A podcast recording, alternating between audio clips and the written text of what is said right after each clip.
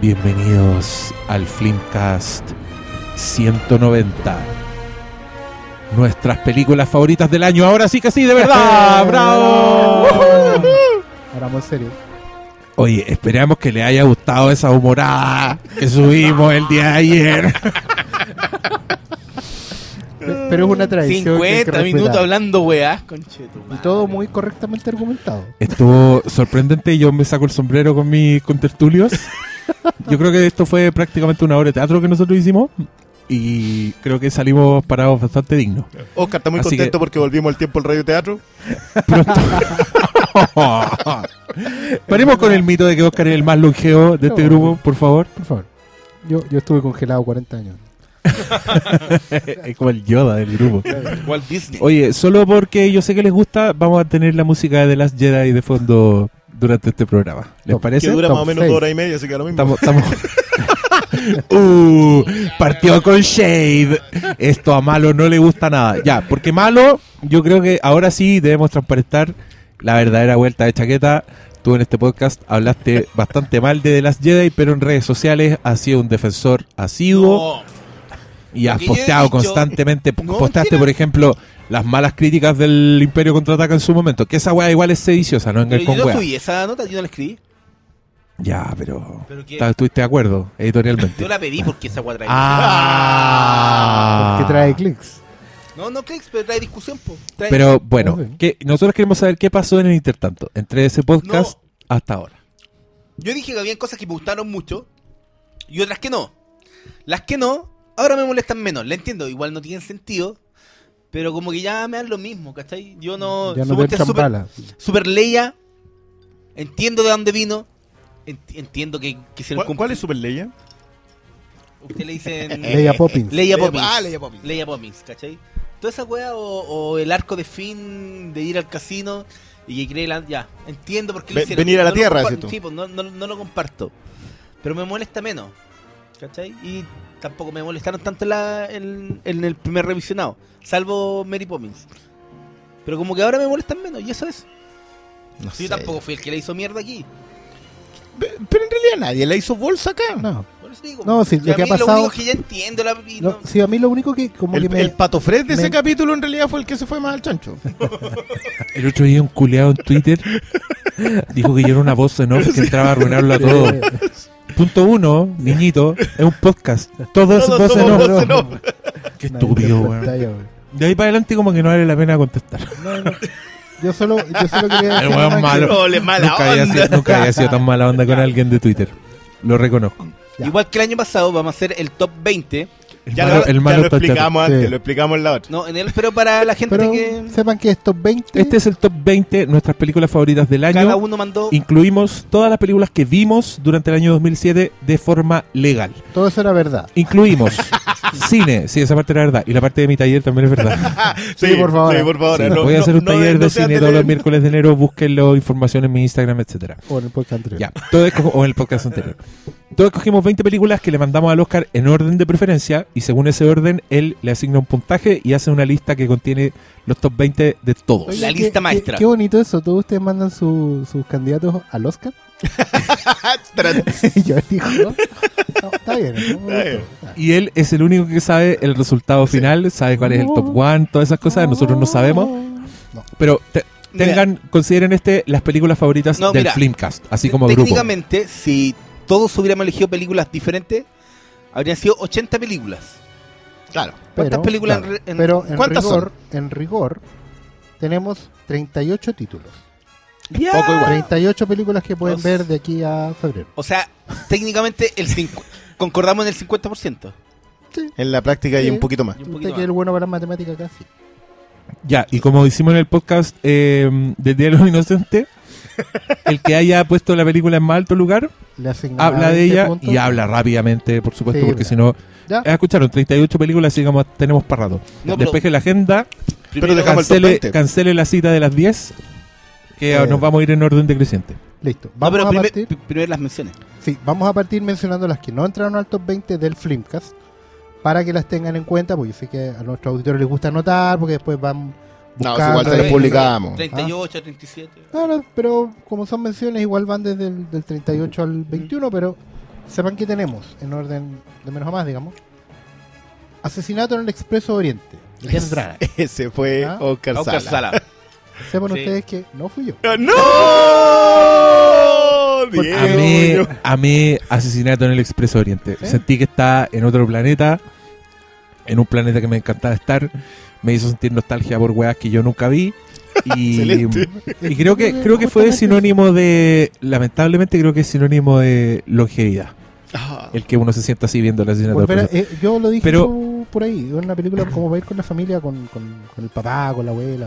Y también quiero decir que una película que te hace reenamorarte de Michelle Pfeiffer, hoy en día es una wea que yo voy a tener muy cerca de mi corazón.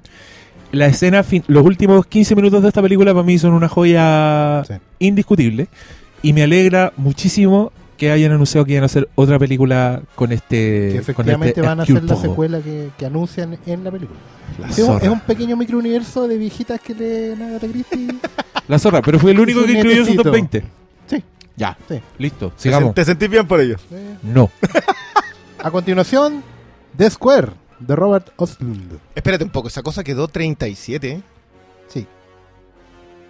Y el, y el que la trajo fue Christian Bale. Sí, señor. Ya No, saben, búsquela, está en Normandía. no, no, no, No, no, no, no, no, si quedó en en ese punto ni siquiera voy a intentar en defenderlo. Yo no la vi. pero yo hablé del asesinato en Oriente, pues, bueno. me ahí- dijiste cómo. Mira, yo de partida tengo claro que Square va a llegar a, mañana, por a las nominadas a Mejor Película Extranjera. Tiene, para mí, tres tremendos méritos. Uno, las actuaciones. Ese loco que es un danés y la... mm, Ah, ¿Cómo se llama la Handmaid's Tale? Elizabeth Moss. La Elizabeth Moss. eh, están simplemente extraordinarios. Dos, el factor narrativo. Oslund logra mantener un cierto nivel de incomodidad y de... No, no- no tiene piedad por el espectador, no tiene piedad por decirte que estáis equivocado a pesar de que él sí abraza el discurso. Y tercero, para mí el discurso. O sea, esa idea del cuestionamiento a la conciencia europea, a esta idea de lo políticamente correcto, que lo cuestiona, pero a la vez también lo valida, para mí es clave. O sea, es una película que debe durar 2 horas 20 y que no tiene minutos desperdiciados. Tiene un video por ahí que para mí debería ser casi una clase, porque el tipo, en- eh, a todo nivel, desde cómo llega ese video, cómo lo actúa ese video y lo que representa ese video, es la clave de toda la película. De verdad que me sorprende que haya quedado tan arriba. Yo ya la vi. Ya, Ya, suge- voy, a, sigamos. voy a seguir La otra mención. la suge- no, sugerida por eh, Doctor Malo y Oscar Salas, Baby Driver. Baby. Baby Driver quedó fuera del top 20. Uh. Que fuera el top entretenida 30. a ver. Fue Varios- el top 30, ¿eh? Varios auditores, Ah, correr sangre. varios No, auditores empiezan a suspirar decepcionados. Pero la pueden volver a ver. Está disponible en Filmico.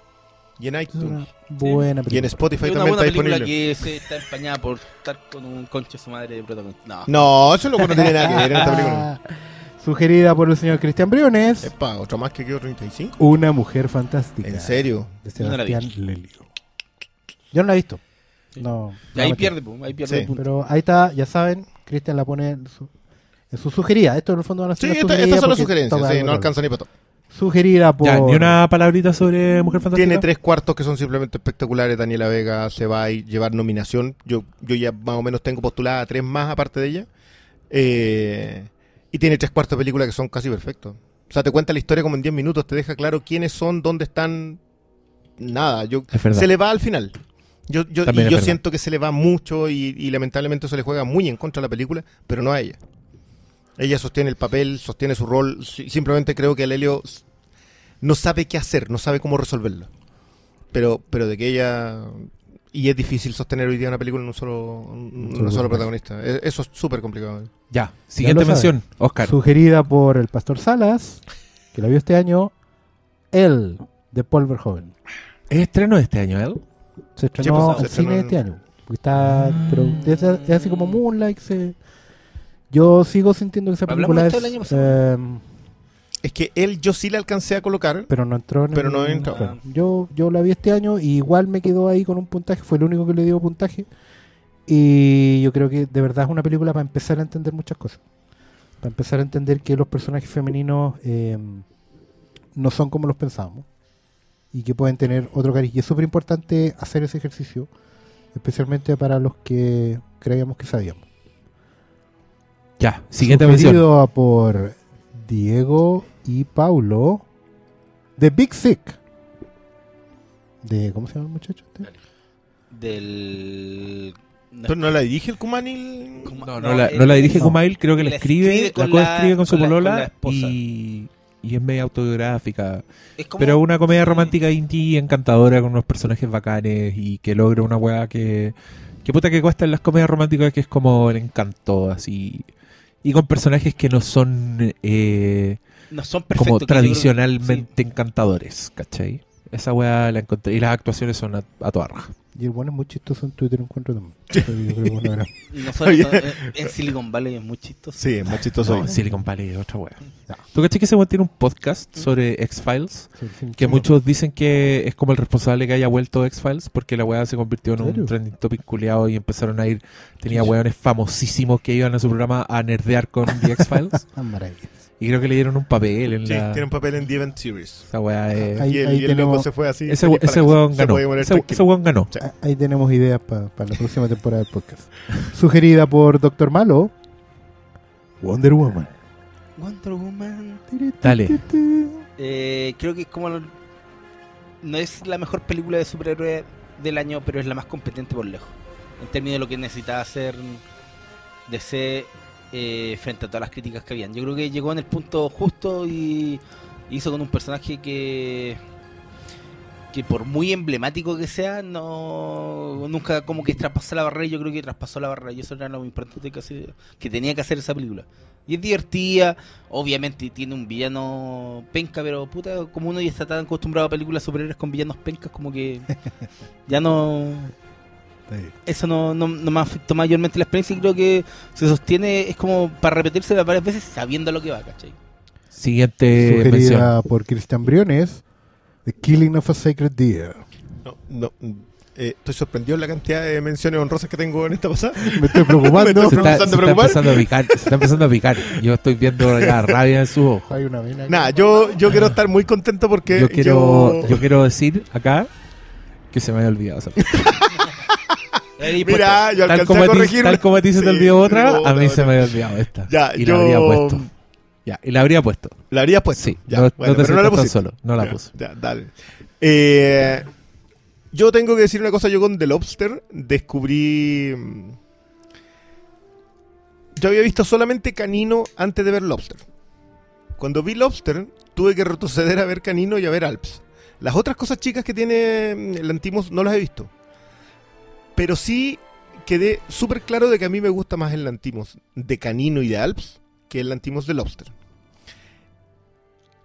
Cuando un director se va a Hollywood, porque Lobster, lo queramos o no, sigue siendo A24, está metida en el Hollywood Indie, se atreve a volver a sus propias raíces con un casting que incluye a Nicole Kidman y a Colin Farrell, yo lo aplaudo de pie. Ahora, si este cabro no se lleva mejor nomi- nominación a mejor secundario, va a ser un condenado milagro y creo que también puede estar nominado a guion. Sé que tiene mucha influencia de Haneke, esa, esa cosa le pesa quizá a la película, pero prefiero de nuevo al Lantimos de Canino, porque esta está mucho más similar a Canino que al Lantimos de Lobster. Y en serio, creo que todos pasan la prueba de, de- de exigirse como actores. Y vaya año el de Nicole Kidman y Colin Farrell volvió a ser la promesa que está cumpliendo la promesa que era. digamos. Está bueno. Sugerida por eh, Pastor Salas. Fences. Ah, Denzel también este año, ya, muy bien. A mí- ¿Cómo no le iba a gustar esa película si es protagonizada por él mismo?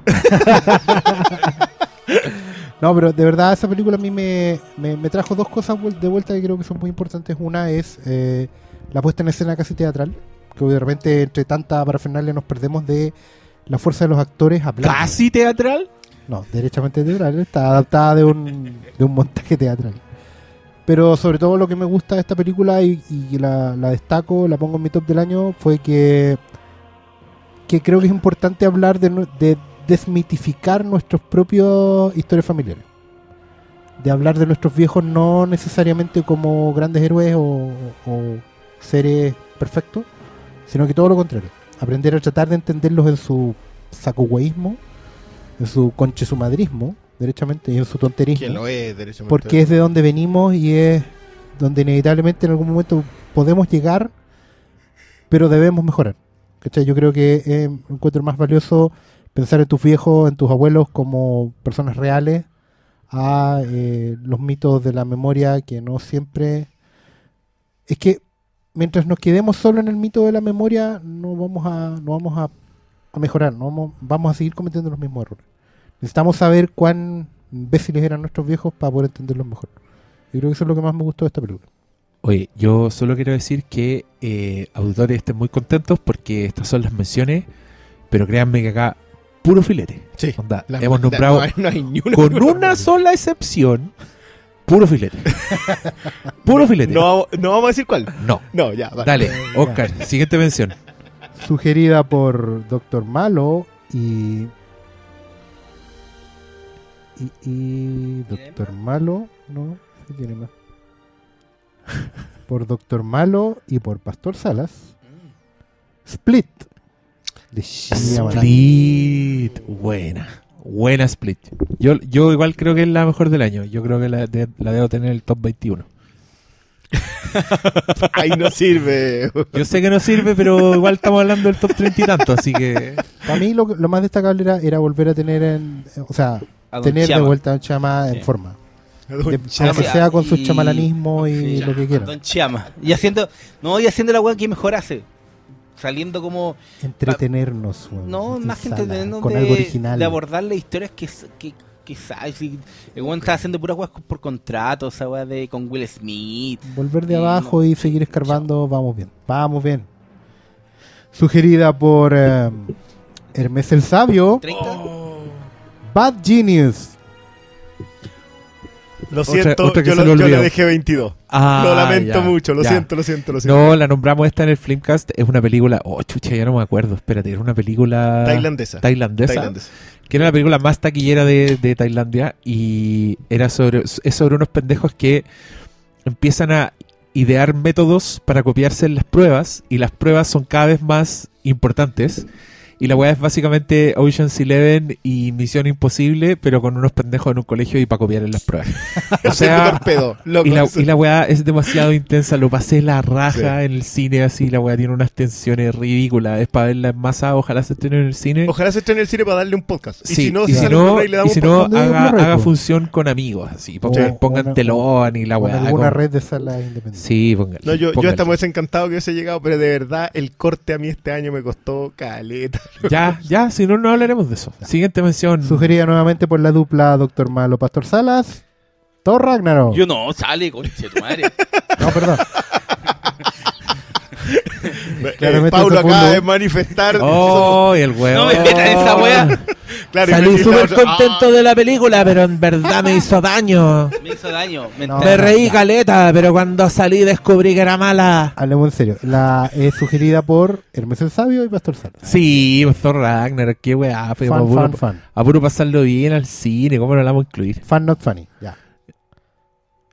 Sugerida por Hermes el Sabio. Solo. Professor Marston and the Wonder Women. Ah, ya, es una de las películas que más me tocó la fibra en el Fantastic Fest. Yo sé que estoy siendo un saco weas por incluir una película que nadie más puede ver, pero es una película que es de esos biopics que termina con un texto donde te dicen un poco como que te completan la historia de, de los personajes. Ustedes entienden de lo que estoy hablando, ¿no? Así es. que, que en ese texto me emocionó hasta las lágrimas. Y esa weá eh, encuentro que fue un mérito de la película que me, me tuvo, me tuvo, me tuvo y no me pegó el coletazo hasta el último momento de película y fue increíble. Además, Y que, hay que y que decir... no tiene el peso si es que no, no hubieses visto esa película. Si el, el último coletazo en realidad solo tiene el peso porque no te lo porque logra construirte hasta ahí. Sí, completamente. Y después de eso, agregamos esto también, ¿por qué no? Porque añade a la experiencia. Eh, con el amigo Briones y con mi polola fuimos y le dimos una botella de vino a su a directora. la directora. A la Estamos directora muy estaba contentos ahí. de eso. Y está grabado, hay un registro Sí. de nosotros hablándole a esa directora y ella fue muy gentil y nos recibió la botella de vino. No, eh, eh, ¿Sabéis lo que más me gustó a mí de esa película? Que, perdón que no la incluí en la lista, pero estaba aquí. Eh, que no es un biopic regular. O sea, se pasea por el biopic, pero recoge la fórmula sin ocuparla completamente. Y esa, y esa cuestión se. Yo creo que es la que causa el peso hacia el final. Oye, y lo que yo también quería decir, que ahora me acordé de, de algo que tenía que haber dicho al principio, es que yo creo que este año en particular, el 2017, para mí es- siento que es el año que he visto menos películas. ¿En serio? Sí, Sí. como que viendo la lista de los estrenos y todas las que y las demás listas de la gente, yo estaba muy sorprendido por, por la cantidad de películas que me había perdido. Entonces también consideren mi participación en este... ¿Y eso porque viste más tele o porque.? Yo creo que en verdad es porque este año tuve menos tiempo, como mucho menos tiempo. Entonces me pasó que películas me las perdí en esa semana y después no las vi más, Bueno, ¿cachai? Y Se no, fueron. no lo- no te actualicé, ni siquiera con la sobredosis del Fantastic Fest, porque igual fueron veintitantas. Ni siquiera con la sobredosis, porque la sobredosis es como puta. Por eso tengo tanta película en el fan- del Fantastic Fest, Claro, ¿cachai? Porque por fue donde más vi. claro. Sí, ya, sigamos. Sugerida por Pastor Salas, Wind River.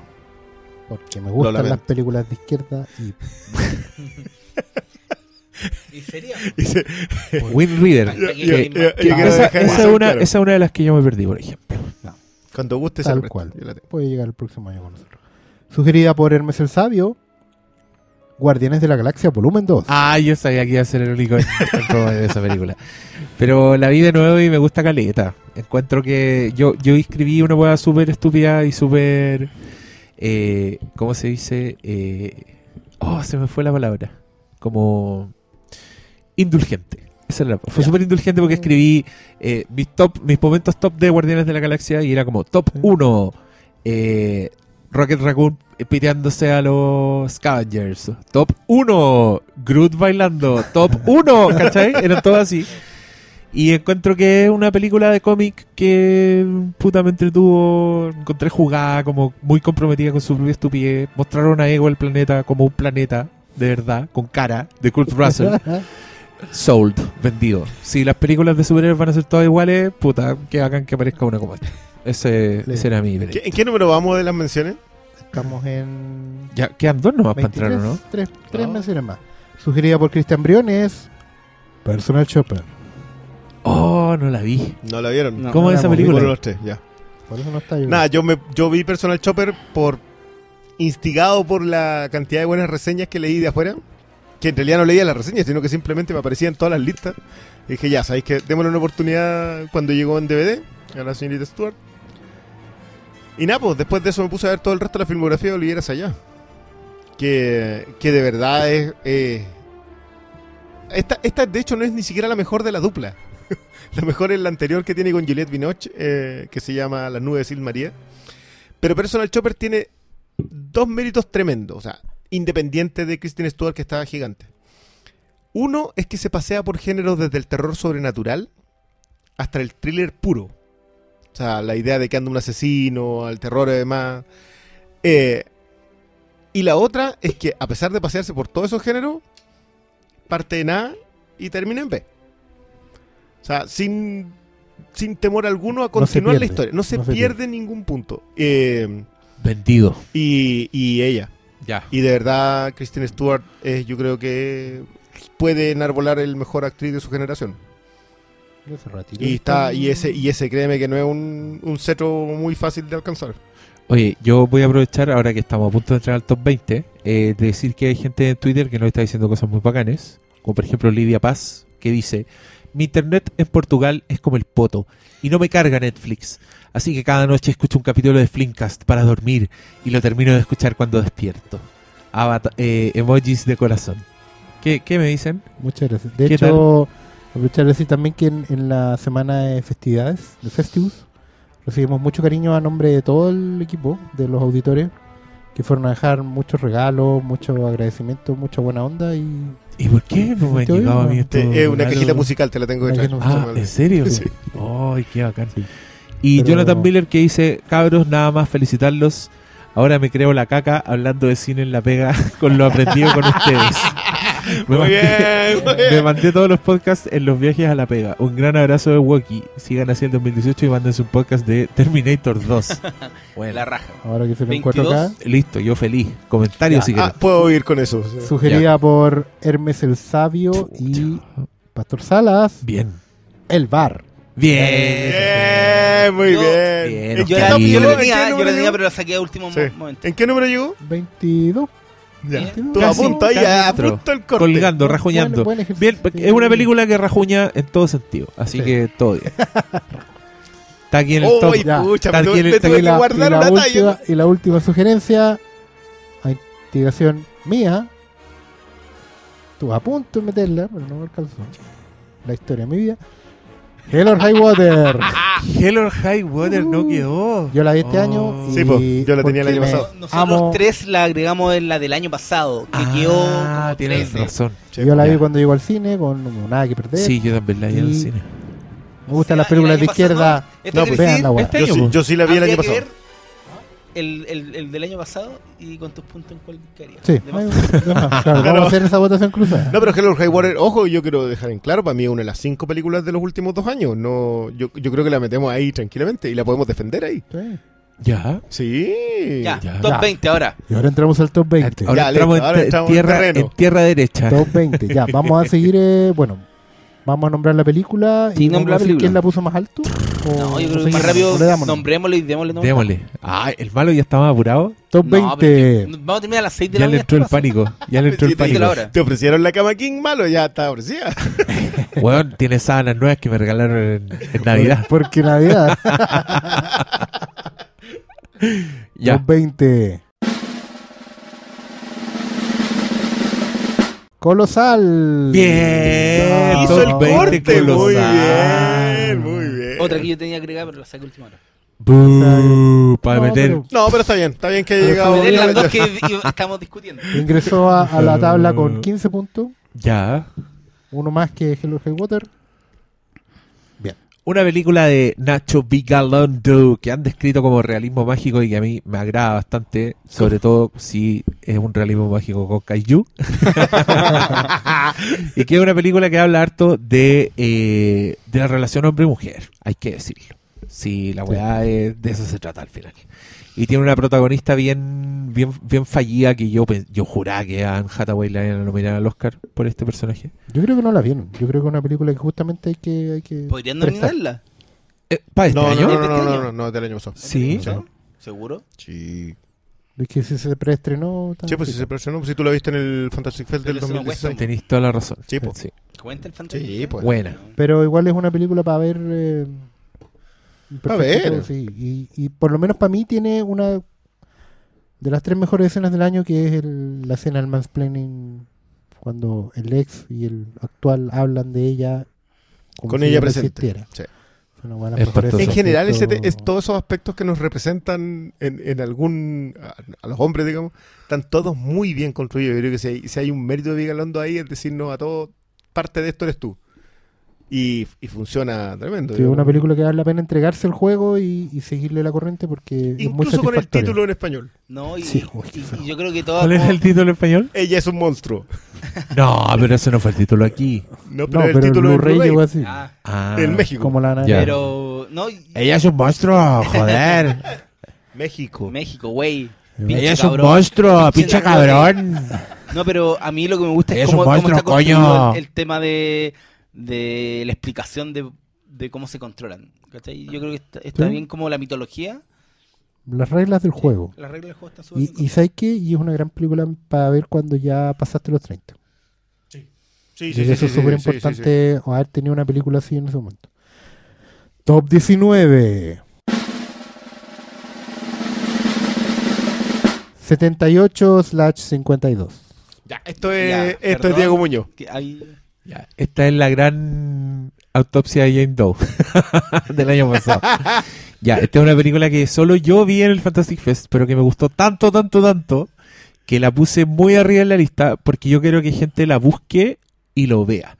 Es, de verdad yo creo que es así, sin discusión, la weá más nerd que yo he visto en mi vida. Es un documental que dura casi dos horas sobre una escena en particular de la película Psicosis, la escena de la ducha que y es una conversación con tanta gente bacán, entrevista a todas las personas imaginables, así a todos los directores imaginables. Está súper bien hecho, es un es un documental es un documental nerd donde el objeto de la pasión de ese nerd es el cine, son las películas, son los cortes, como que hay hueones nerdeando con un sonido. Te muestran toda la variedad de sandías que acuchilló Hitchcock para sacar el sonido preciso de la puñalada te puta habla Saul Bass, que es el weón que diseña los, los créditos de Hitchcock y varios emblemáticos, y el weón que hizo los storyboards de la secuencia de la ducha. Y son, puta, son peces gordos, y después aparecen peces gordos nerdeando sobre lo que hicieron los peces gordos anteriores. Y, puta, búsquenlo si les gusta Hitchcock. Búsquenlo si les gustan las películas, el montaje, o si, o si son curiosos nomás y quieren saber más, puta, véanlo y ñoñeen mucho porque está increíblemente bien hecho y para mí es top definitivo. Top 18. No, 18. Top 18. No te adelantís malo si sabemos que estás apurado.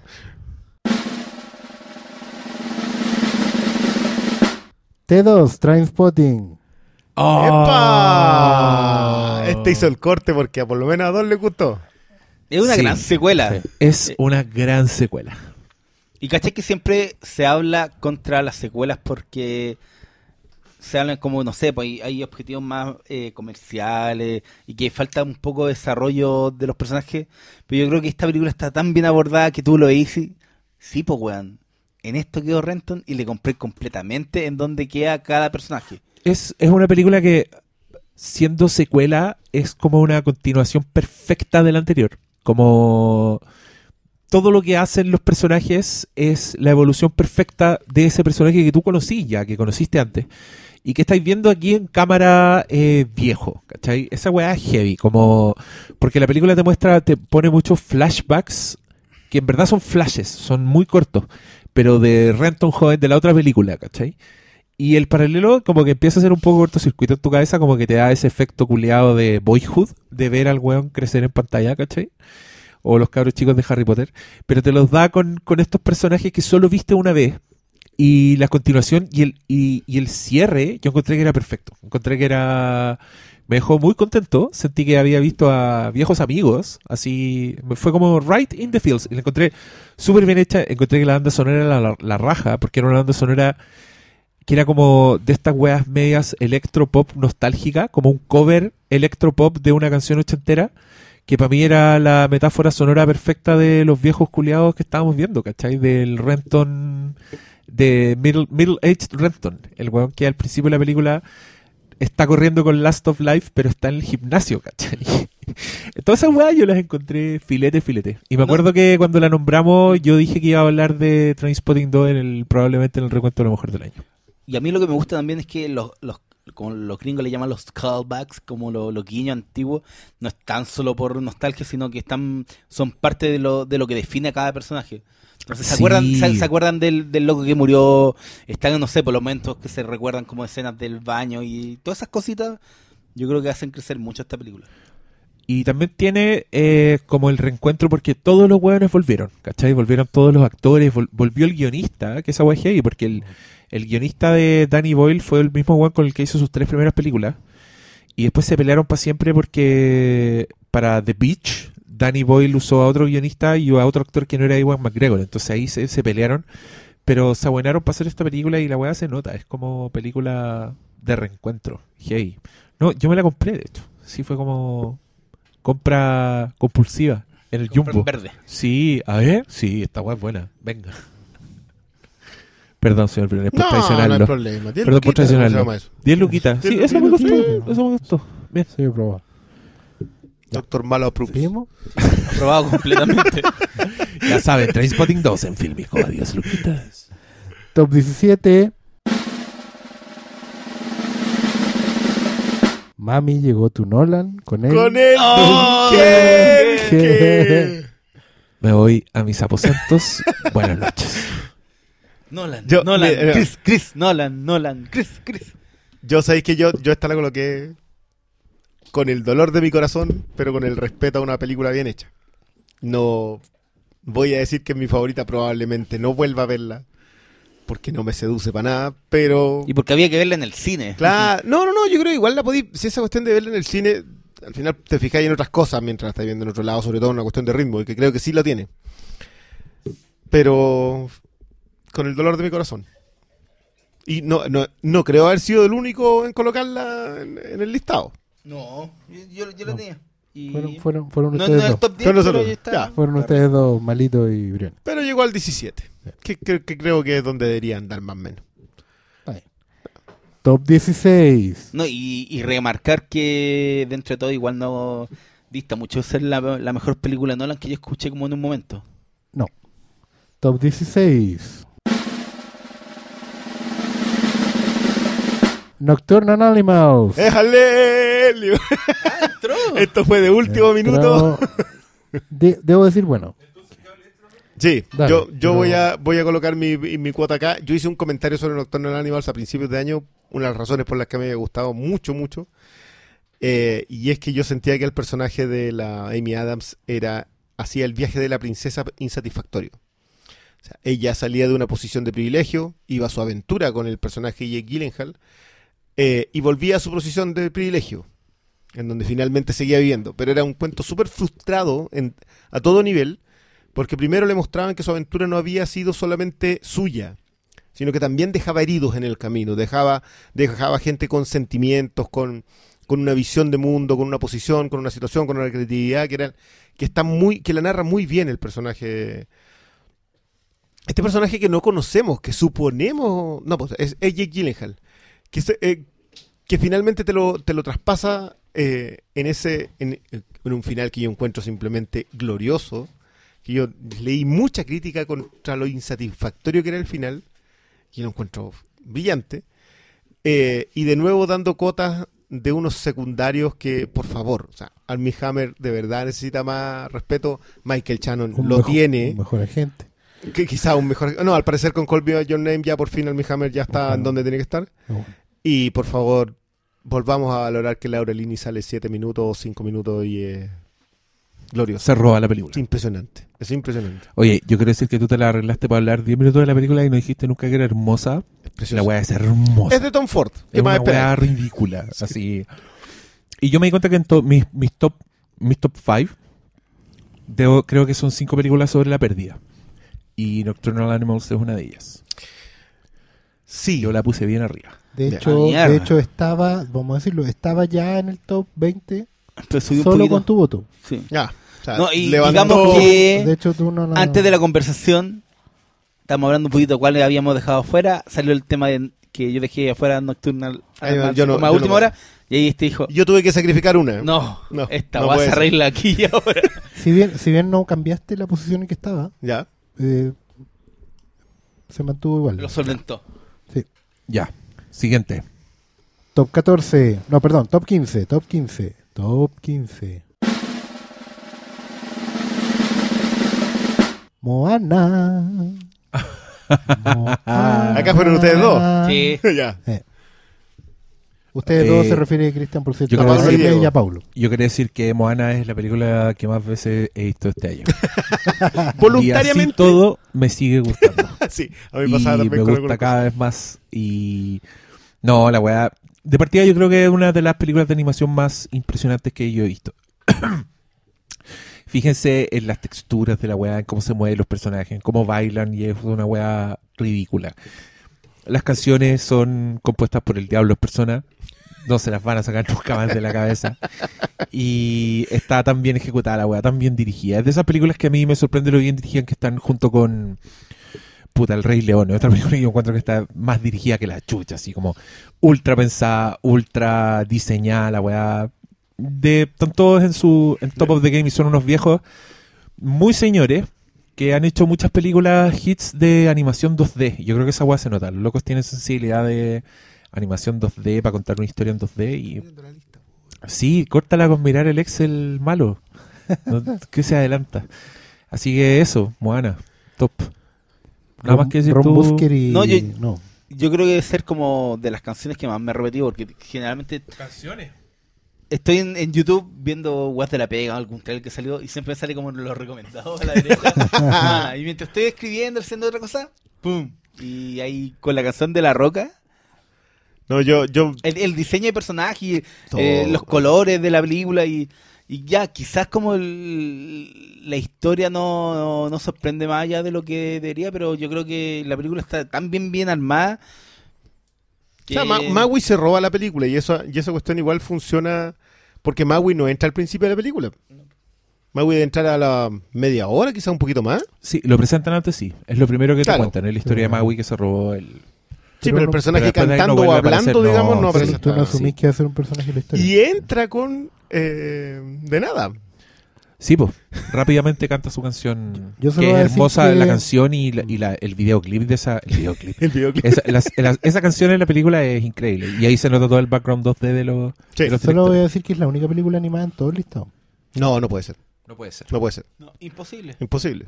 Ya, Hasta sigamos. yo, hasta yo tengo una más arriba y... Sigamos. Ya. Sigamos, sigamos. Spoiler. Top siguiente. Ah. Top 14. It. Primera parte. Bien, porque Bien. si todos le tiramos, no, todos le tiramos flores. Es una gran película de terror. Yo Obvio- creo que, obvio que le iba a que, incluir. que va a ganar mucho con el tiempo. Eh, tengo la esperanza que va a ganar mucho más cuando se estrene la segunda. Pero con lo que está ahora, yo encuentro que. Que, que hizo la pega que tenía que hacer con, con algo tan difícil de adaptar y tan popular como It. Porque la expectativa era muy mucha. Y no sé, desde el trabajo que logran con, con Pennywise, al, al darle.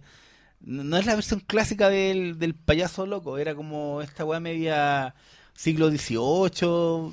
Le dan el toque. Todo, preciso. yo, yo hablé un montón del mito fundacional, que creo que, que va a depender de lo que haga Muchetti para la segunda. eh, de, de qué tanto eh, el gato negro está pasando al lado del Pennywise. Mi gato, mi Pennywise. gato Mayo se puso a jugar con un Pennywise que hay en el link justo Sí. cuando estaba hablando el Briones de la weá y Briones se perturbó caleta. Eh, yo no soy supersticioso, pero.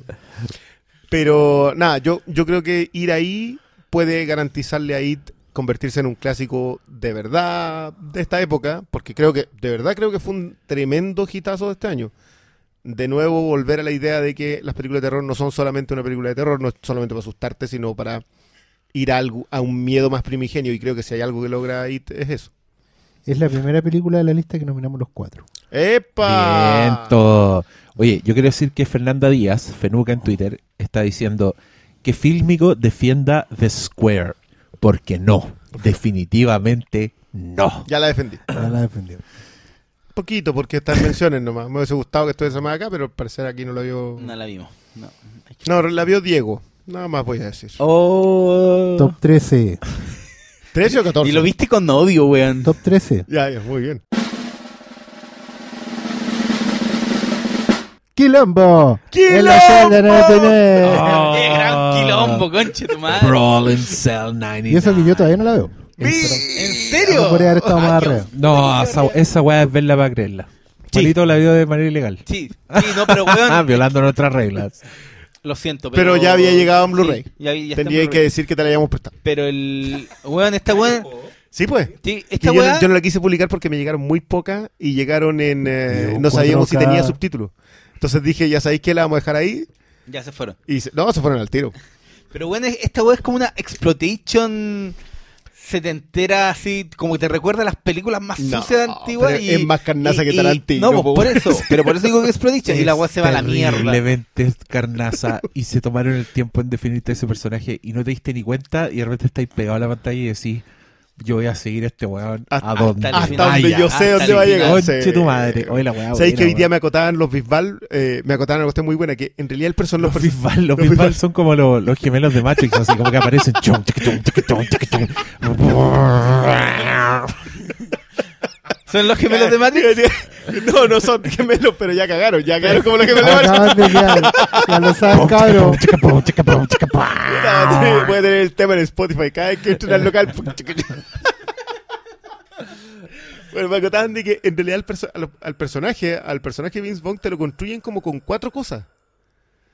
Tú le veías el tatuaje, sabéis que es violento, sabéis que tomaba Y que es pelado. y que, y que boxeaba. Y esa- ninguna de esas cosas te las dicen, te las dicen. Todas esas cosas las ves tú en algún, en algún punto y todas las vais sumando para saber, para decir, ya, este- a este pelado lo sigo hasta No, y no solo eso, la sumáis para cuando pasa algo terrible. decís, Y, y sabéis por qué. obvio, Evidente, obvio, Lógico era- que le iba a Era pasar. evidente que este weón iba a hacer esta weá.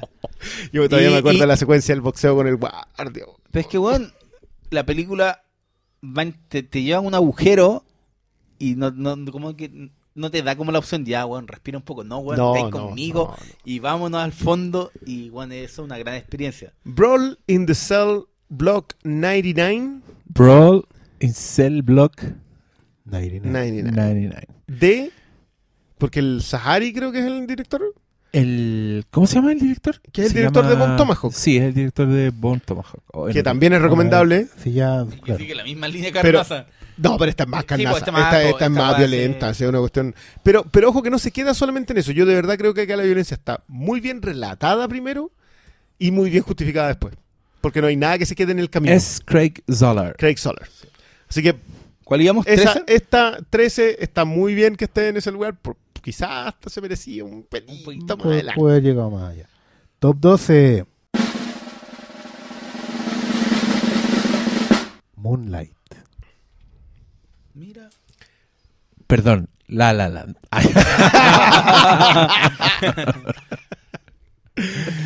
Moonlight, ganadora del Oscar. Sí. Hoy bajó harto. Ya. Sí. Top- ¿En top cuánto está? Está. Ah, ya, qué lástima todo. Que, que- Ah, que no, sea no, puro, pero- puro pero- top one. Top dos. Todos son top Top- one. top- top. ¿Viste? Pero, pero como está el comienzo de año, pero ya, ya- aquí nosotros hicimos un, un podcast donde le tiramos más flores que... En el del Oscar, Sí. po. El del Oscar eh, previo le tiramos flores. No, yo, yo por lo menos que no la. En esta pasada no, no la incluí. Yo sigo considerando que es todo lo que dije. Lo que pasa es que tengo otras este año que. Sí, ha sido un año muy fructífero en general. Y es que yo creo que quizás en, en- en retrospectiva lo más notable de Moonlight es justamente el, el- que fue un, un- un- un hito rompedor. De un momento a otro te encontraste con una película que era completamente fuera de... Y hoy en día lo bueno quizás es que ya otras películas como ella están permeando. Con mi Your Name. Con Mi Your Name, de la misma Mujer Fantástica, ¿cachai? Mm. Está, abriendo otro tipo de cine y yo creo que la película sigue siendo un hito en ese sentido. Yo, igual tra- trasciendo un poco el mérito de discurso que pueda tener Moonlight, porque siento que está demasiado bien hecha para quedarse en la primera parte, que la valoro igual que tú, o sea, yo también Sí. creo que es súper importante que este tipo de películas te abran a ver otro cine, pero de la misma forma que te abren a ver otro cine por, por tema, creo que te abren a ver otro cine, que deberían abrirte a ver otro cine que no es espectáculo, Sí. en, en grande, digamos, porque también es un espectáculo en pequeño, o sea, Especialmente con- en términos de tratamiento de personaje, es un espectáculo. Eh, y de y de la foto y de la forma de llevarte ese personaje a nivel de imagen, de hacer poesía, eh, de hacer cine poesía. de nuevo. Yo, yo creo que dijimos todo lo que teníamos que decir de Moonlight. Creo que está. Si no la han visto, todavía está en el top 20. O sea, Sí, yo creo sigue que dos años. sí. ¿Ustedes creen que van a ver de nuevo Moonlight? Yo la vi de nuevo. de hecho. Se Yo, yo no la puse porque no creo que la vea en el corto plazo. Por eso no la puse. ¿cachai? Pero no, no le resta mérito en ningún caso. Yo Ya. creo que esa que igual entra a festivales. Así como que si vaya a hacer un No. ciclo de cine de. Va a entrar por algún lado. Y cerramos el top 11 con. ¿El top 11? El Eso top suena raro. el top on- Topón, el como top un topón 11. ponceo. Topón Topón- ponceo. Toponceo. O, o un topón para tomar 11. Vale. Sigamos con el toponceo. Bueno, nadie dijo Stranger Things, qué bueno. Eh, Aquí, en serio, ¿quién? ¿Quién aquí? Ro. Oh, bien. Qué gran película. Ah. Hablará de ella el doctor Malo. Eh, yo no la agregué y no me volvió loco, así que no soy el indicado. Pero oye, Perdona, Igual ¿tú la pusiste, Diego, tú lo pusiste el año pasado? Sí, Sí, yo la puse el año pasado. Entonces no lo pusiste en esto. No. No, o sea, llegó al top pero- 11 pero- gracias al señor Gracias, Sala. mira. Pero a mí me alegra mucho. Yo la puse en el top de antes porque era un saco wea que ponía películas que nadie más había visto. Pero me alegra que se repitan las películas porque además así perpetuamos la idea de que las películas son un continuo. Hay que estar viéndolas a cada rato o a medida que uno va viviendo la vida vuelva a sus películas. y por último, ya decíanse y véanla. Eh, yo voy a seguir lamentándolo. ¿Qué? ¿Qué? Ah. Lamento que no esté más arriba. Porque claro, porque, yo, to- yo- porque todas tienen que estar en el top one. No, yo estas fueron las que la- le dediqué más cariño.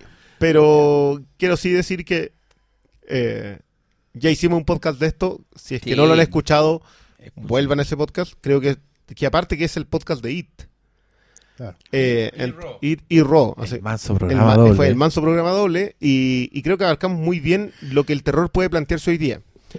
Eh, creo que en el podcast de Fantastic Fest hablamos de Telma, que es una película que va a sonar mucho este año y que puede que también llegue a postular a mejor eh, película extranjera, que va muy en la onda de Raw, pero en otro, en otro código. Eh, pero nada, para mí Raw es una de las, de las películas de este año, porque fue el- nos guste o no, a pesar de la adelantada de Don Diego, es película del 2017. Va a aparecerles en todas las listas. Qué culiado. va a aparecerles en todas las listas. eh, y hay una razón para ello. O sea, yo creo que eh, es indispensable de revisar Raw este año. Sobre todo el 2017. ya. ¿En qué top vamos? Entramos. Ahora entramos Entramos al top Chavo. 10. Entramos Oh, no, ya, pero 10. hagamos una pausa entonces, Ya, po.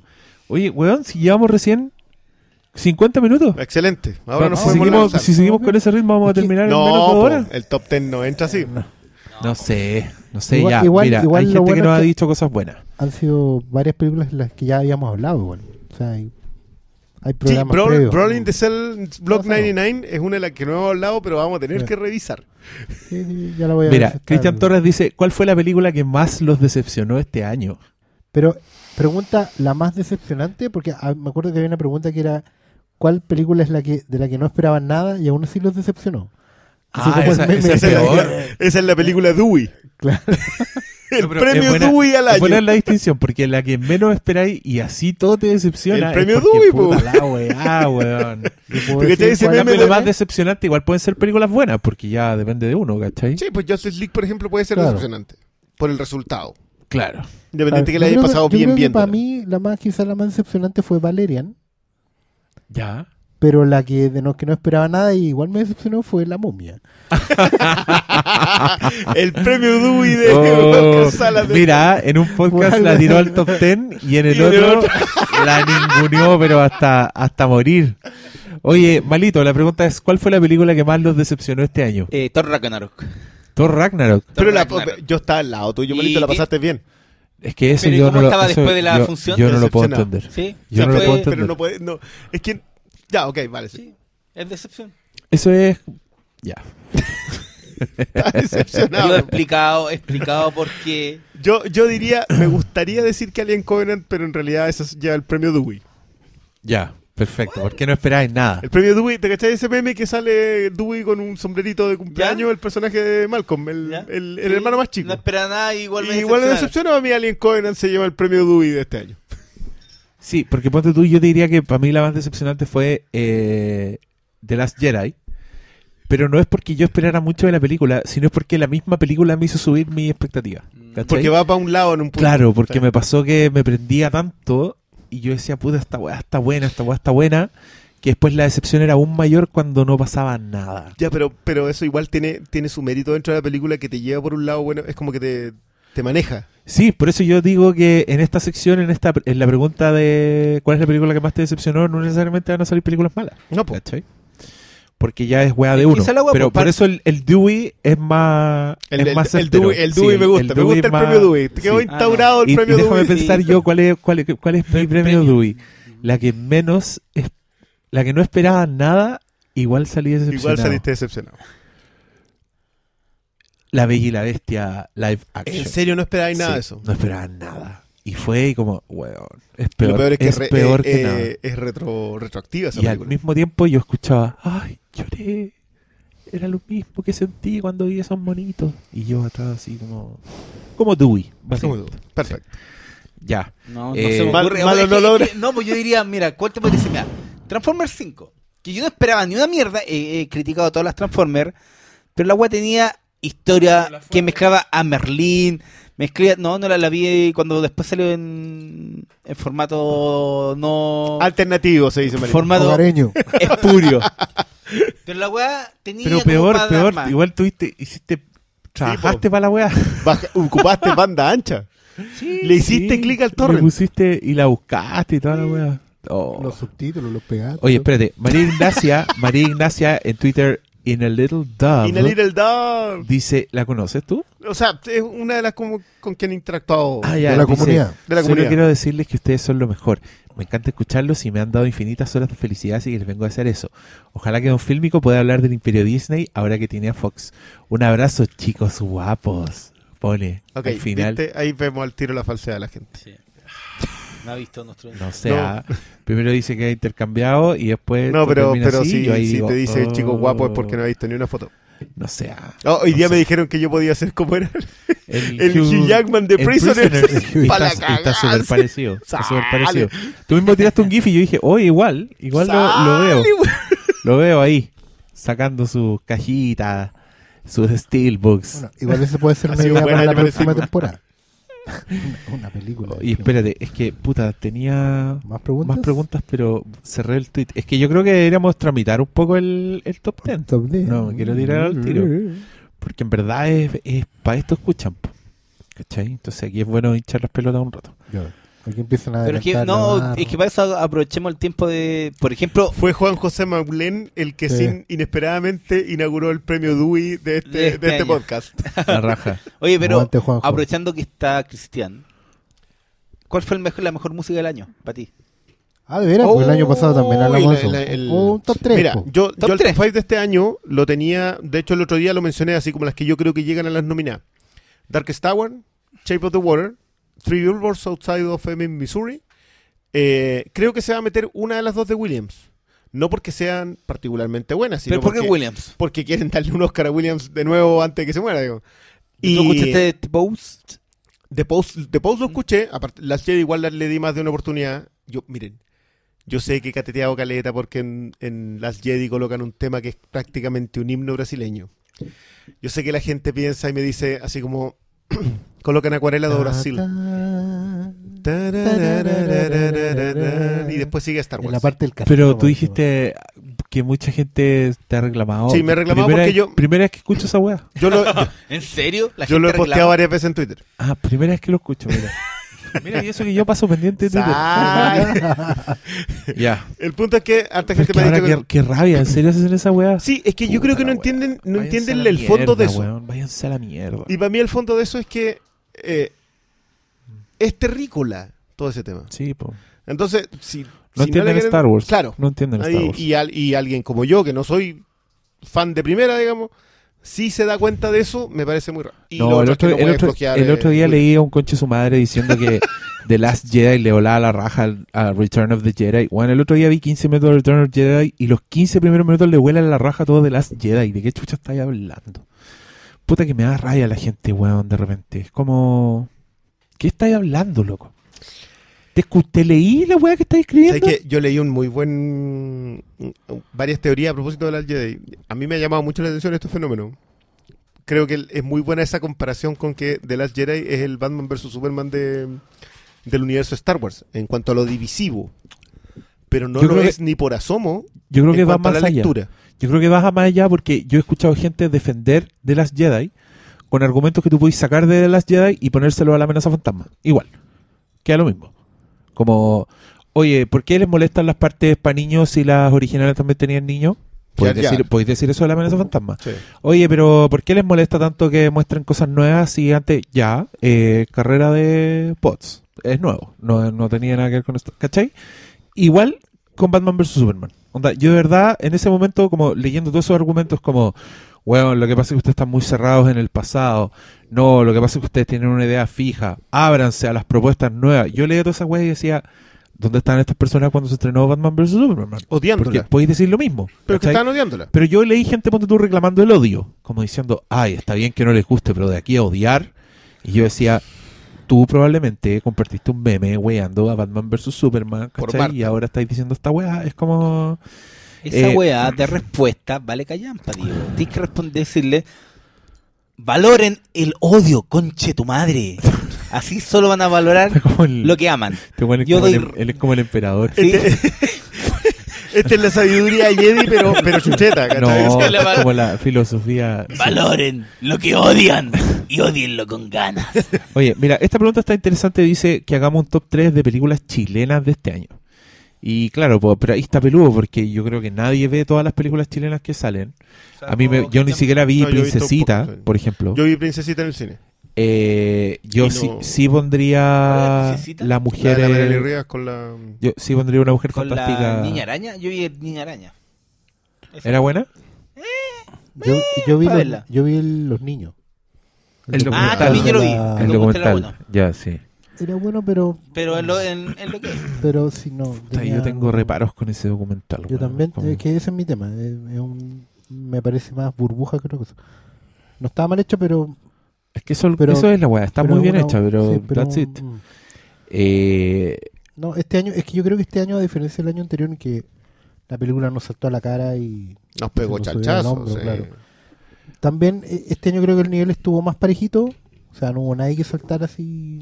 Sí, Mujer Mucho- Fantástica tiene, tiene otro, tra- otro trato por, por el fondo, digamos, pero no es... Pero no. por ejemplo, yo he escuchado también que, no sé, porque dentro de lo bueno del año estaba mala junta. punto tú.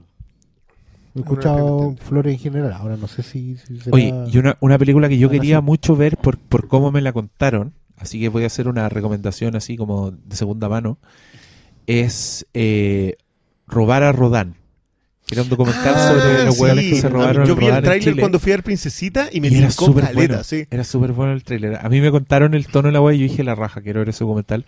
Y no pude verlo. Como que estuvo un rato en el San Es que más, en- sí, es que es el tema con ese tipo de cuestiones tan, tan chicas también. Sí, pues, pero No, puta, fue- ojalá, ojalá sea conseguible fue, un, de alguna y fue forma. yo Sí, creo que también un, va a salir. un- un tema del año en general. O sea, en el, en el capítulo anterior, lo de, el recuento del año pasado, digamos, ya estábamos hablando de esto y pasó, digamos, que tuvimos, Yo que estaba hablando del recuento anterior.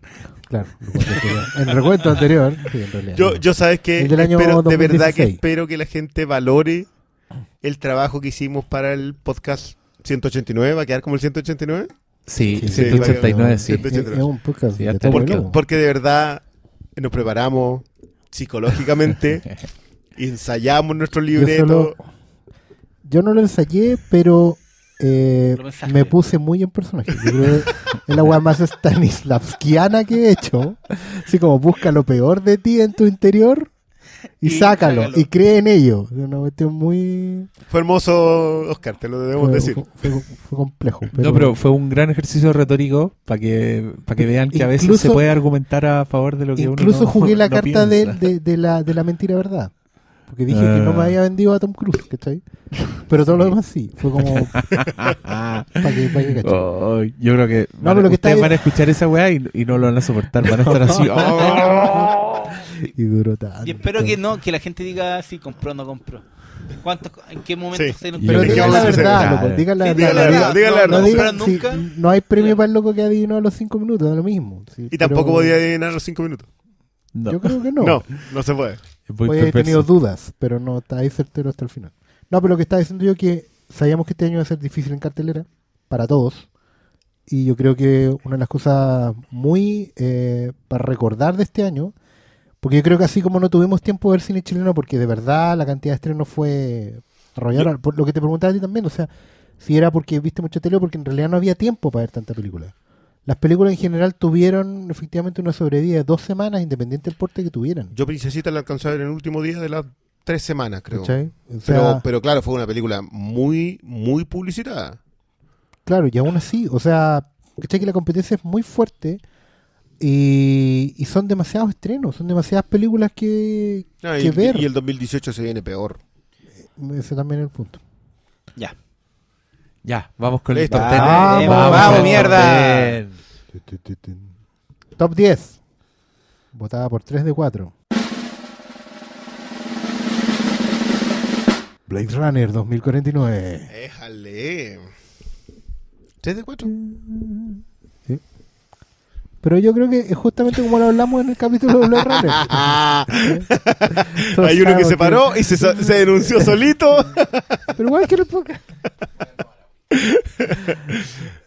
bueno, yo lo que dije en su momento, yo valoro mucho el- la capacidad de pararse sobre hombros de gigante y saltar de ahí. Yo creo que esta película... literalmente saltar de ahí. Sí, y saltar. Yo creo que eso es lo que más me, me agrada. Yo creo que esta película no la vería todos los días, pero sí tengo ganas de verla de nuevo. A mí Una, una pantalla decente. Pero ha crecido bastante desde que la vi, pero estoy aguantándome a, a verla cuando salga el Blu-ray y poder revisar todo eso materiales extra para mucha pregunta, mucho diálogo, una película muy conversable. Pero hay que esperarla en su momento y no, no es algo que, que, que se repita uno todos los días. Pero como, sí, es como el original. Sí. Yo creo que replica muchas muchas cosas de la experiencia del original. Y me gusta que no, no avance por el camino obvio que en algún momento muchos temimos que, que iba a ser Ridley Scott de contarte al pie de la letra Hola, este es Deckard y es replicante. Y claro, no. sí. Esa, eh, la ambigüedad que aborda todos esos temas a mí me gusta mucho. A mí también, y yo también sigo creyendo que merecía mejor suerte, merecía quizás otro momento, momento en que la gente se diera un poco el tiempo, se, o, o hiciera el esfuerzo. Una película que igual no se sabía cómo vender, fracasó por eso y por otras cosas más. Yo creo que yo creo que ese tiempo si fue fue hace unos seis años eh, y ya no sé si vuelva. Puede ser. Esa, esa laguna que, o sea, ese espacio en el que en el que de alguna manera la gente se vaya a tomar el tiempo para Para ver una película. para ver una película. Sabéis que yo, yo he tenido una conversación con, con un amigo que él es muy gamer eh, a propósito de que no puede ver series. Sí. De que le cuesta un montón. Ve un piloto y lo encuentra en mes. Y suele, suele ocurrir con que todas esas son las series que no empiezan de golpe. Sino que son series que se toman su tiempo, de que el primer, el segundo episodio te exigen prestarle la. No, no es prestarle la atención, sino que comprometerte. Sí. Eh, y yo creo que esos ya no son tiempos. O sea, yo en este momento hoy día la, el primer cinema de una película, el primer, eh, la primera misión en una película define la película. Eh, y por lo tanto Blade Runner no sé si tenía ninguna oportunidad la 2049 Es verdad, en porque este mundo. es reinado del tráiler. El tráiler te define el resultado de una película. Yo creo que no es difícil ponerse a especular cuánto va a recaudar una película según cómo llegue el tráiler. Sí. ¿De cuánto a se esta altura, a esta altura ya tenía evidencia suficiente para atrás. Y claro, el de Blade Runner era totalmente ambiguo. No te podías contar de qué se trataba la película. Pues es que, si- si hay Solo que- prometía sea, ambiente, ¿qué, importa que no haya sido un éxito? Todas las películas no son para todos. Y una película no tiene por qué comprometerse por la plata. Basta con esa wea. Muy bien, Blade Runner. Chúpela, gente culia. Yo, independiente de la coprolálica eh, eh, es que no, declaración po, del por, señor. por- eh, ¿por qué una película Quintero- tiene que ser para todos? No, es que yo, yo no, yo no creo Es que no, no, no creo que eso sea eh, intransigente en sí mismo. O sea, yo creo que una película que no es para todos igual puede ser vista. Noé recaudó 350 millones de dólares. Noé, pues loco. O sea, una película que tiene Nephilims. ¿Quién, diablos sabe sobre- lo que es un Nephilim? Los, los que van a la iglesia. Pues No. Si, el- si supieran eso, ah, habrían visto... eh, perdona, Diego. ¿Viste Mother? No te veo. Bueno, hasta yet. No puedo hacer esa comparación, pero.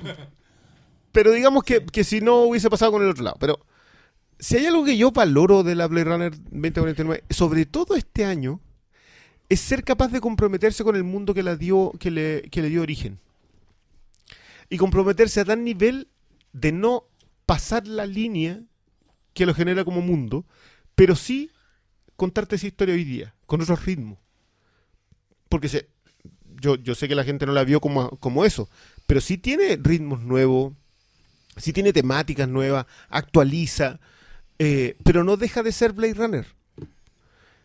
Y, y en un mundo que tanto le exige a las películas ser el origen que tienen, yo creo que el Blade Runner sí cumplía con eso. Y por eso me extraña más Yo no había- que no haya, no haya tenido una repercusión. Yo no, yo no pretendía que hiciera mil millones, pero sí pretendía que se financiara, que no pasó.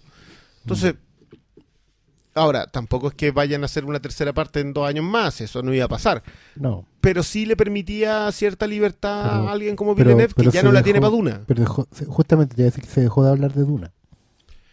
En un momento Claro. antes del estreno se estaba hablando semana por medio y ahora nada.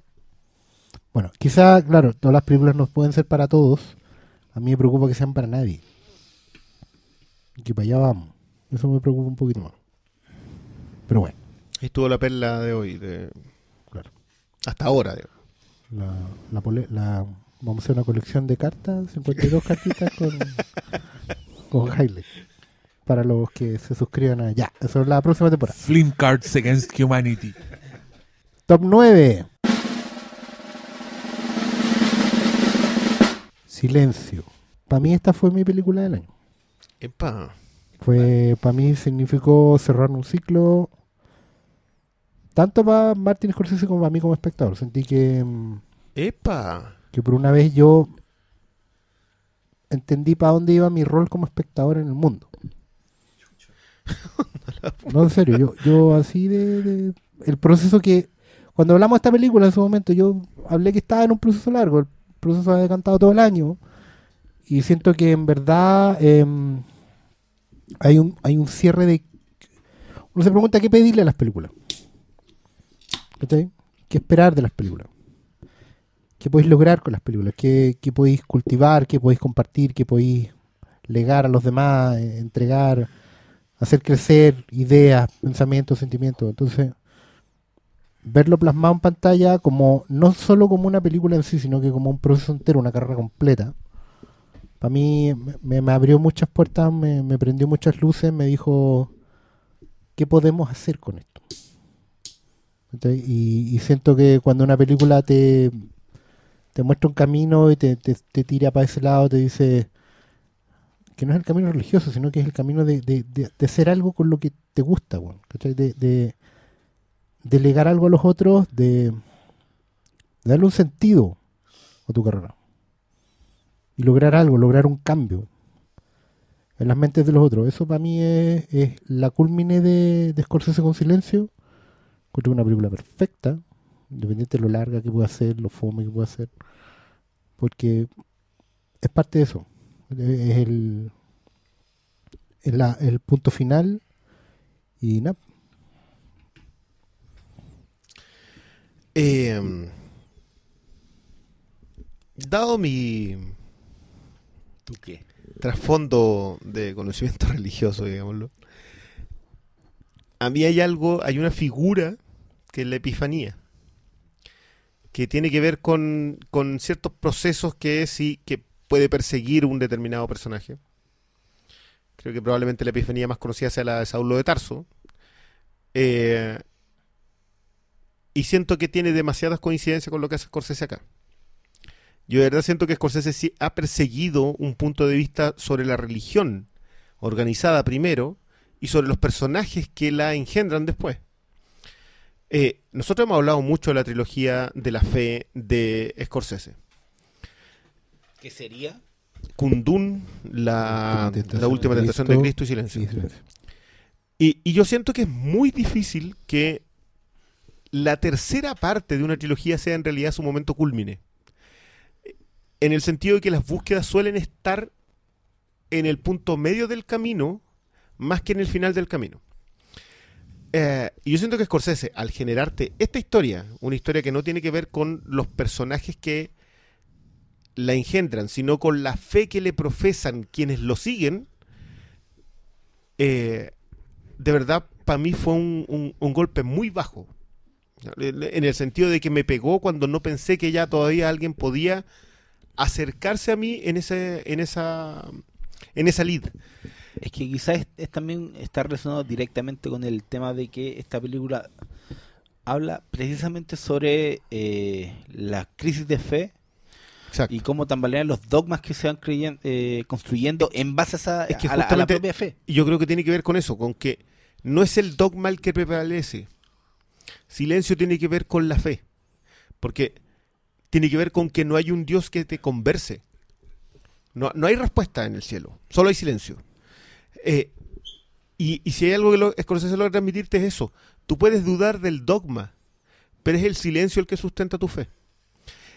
Y lograr englobar eso con tan pocos personajes en una película que es opresora a todo nivel. Siempre llueve, siempre hay barro, siempre hay pobreza, siempre hay sufrimiento. Siempre hay problemas de lenguaje, de claro, no, no existe, no existe una manera de decirle al otro algo. Y eh, yo esta también la coloqué en mi en este top porque de verdad siento que es una de esas películas que van a pasar los años y vamos a volver sobre ellas como hemos vuelto sobre la última tentación de Cristo más que sobre Kundun, que yo creo que después de esta es necesario revisarla porque, Mm. porque las tres conforman aristas completamente distintas de algo de algo que Scorsese ha perseguido.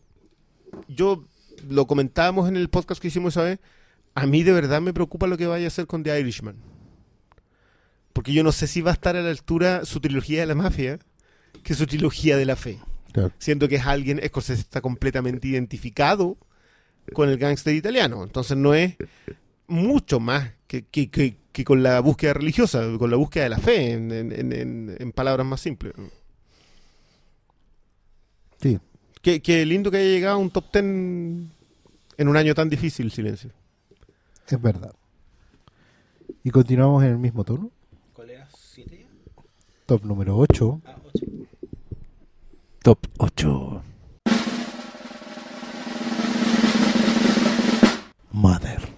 ¡Epa! ¡Wow! Top A- a- 8. acá afilen Qué arriba. cabrón.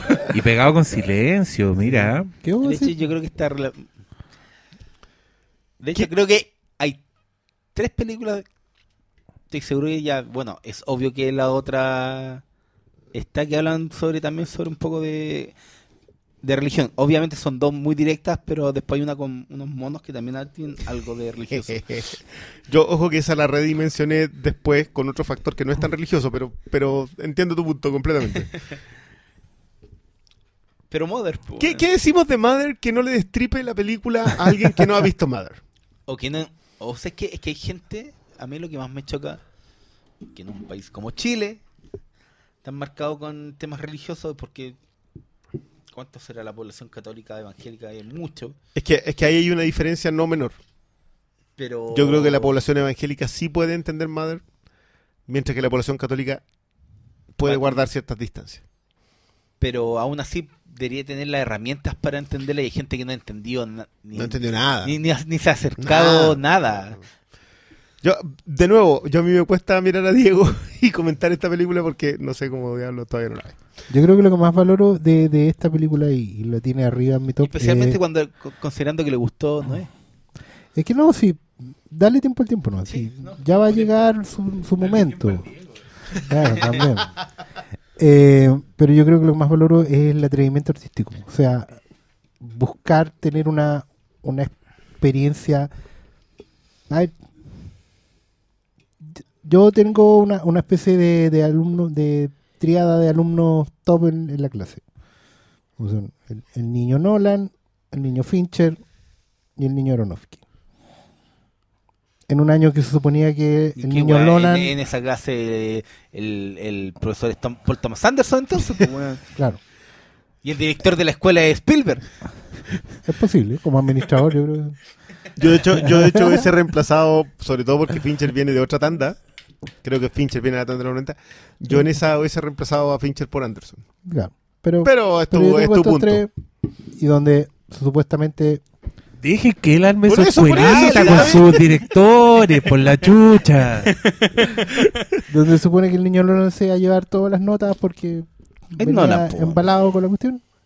Creo que el niño Fincher, el niño Aronofsky, el repidente que sabe creo que los otros dos, yendo por otros caminos, eh, llegaron a más que el otro. Eh, valoro mucho la propuesta de Aronofsky de crear una experiencia única para el visionado, una cuestión que no, no se puede creer, que no te deja respiro, que tenés que debatirla contigo mismo. Una película para agarrarse a combo, que exige mucho compromiso, que tienes que ponerle atención, no podéis ir a verla así cansado. eh. En ese sentido se parece harto silencio. Y nada, yo prefiero películas así que... es que esa es la las weá tú cachai que yo considero que madre tiene se le, se le arrancan un poquito como dice como el dicho se le arrancan las, las cabras para Las los cabras pa'l monte. se la, se, la, se la arrancan y en exceso, pero aún así la weá es tan jugada, tiene unas bolas tan grandes para contar la historia que Tiene quiere unos contar. cojones de bronce, loco. Esa- que, eso yo... que esa la, la eleva al tiro, tú puedes encontrar, ya, esta weá no tenías que, ¿para qué contármela con un garrote en la cabeza? Pero la weá te la cuenta igual y tú dices, ya, bueno, ok, hazlo. Te- Yo, yo debo reconocer que yo estaba fascinado en el cine. Fascinado. Esa es, esa es exactamente la palabra. Yo no podía creer que alguien se atreviera a contar lo que estaba contando. Primero, de la forma en que la estaba contando. Porque es un acto de herejía la forma en que lo cuenta. Increíblemente de una herejía que persigue eh, el entendimiento. Persigue tratar de entender eh, algo que, perdón, los caminos del Señor son misteriosos. No, Este, este otro desafía el concepto de que el camino de los caminos del Señor son misteriosos y va a la siguiente tanda. Y, y si en Noé se atrevió a contar, creo que son es como un capítulo y medio de Génesis, acá se tiró, pero Lo- y, El libro completo. y, y, y a un nivel visual que yo no podía entender, a un nivel narrativo que yo en un momento dije, pero no podí seguir. Yo, yo hay una secuencia en que simplemente dije, ya, este tipo, ya, si te atreviste hasta aquí, va a llegar hasta el final. Ahora, yo creo que una de las grandes gracias de Mother es discutir quién es la madre. Eh, todas las teorías son plausibles en este momento.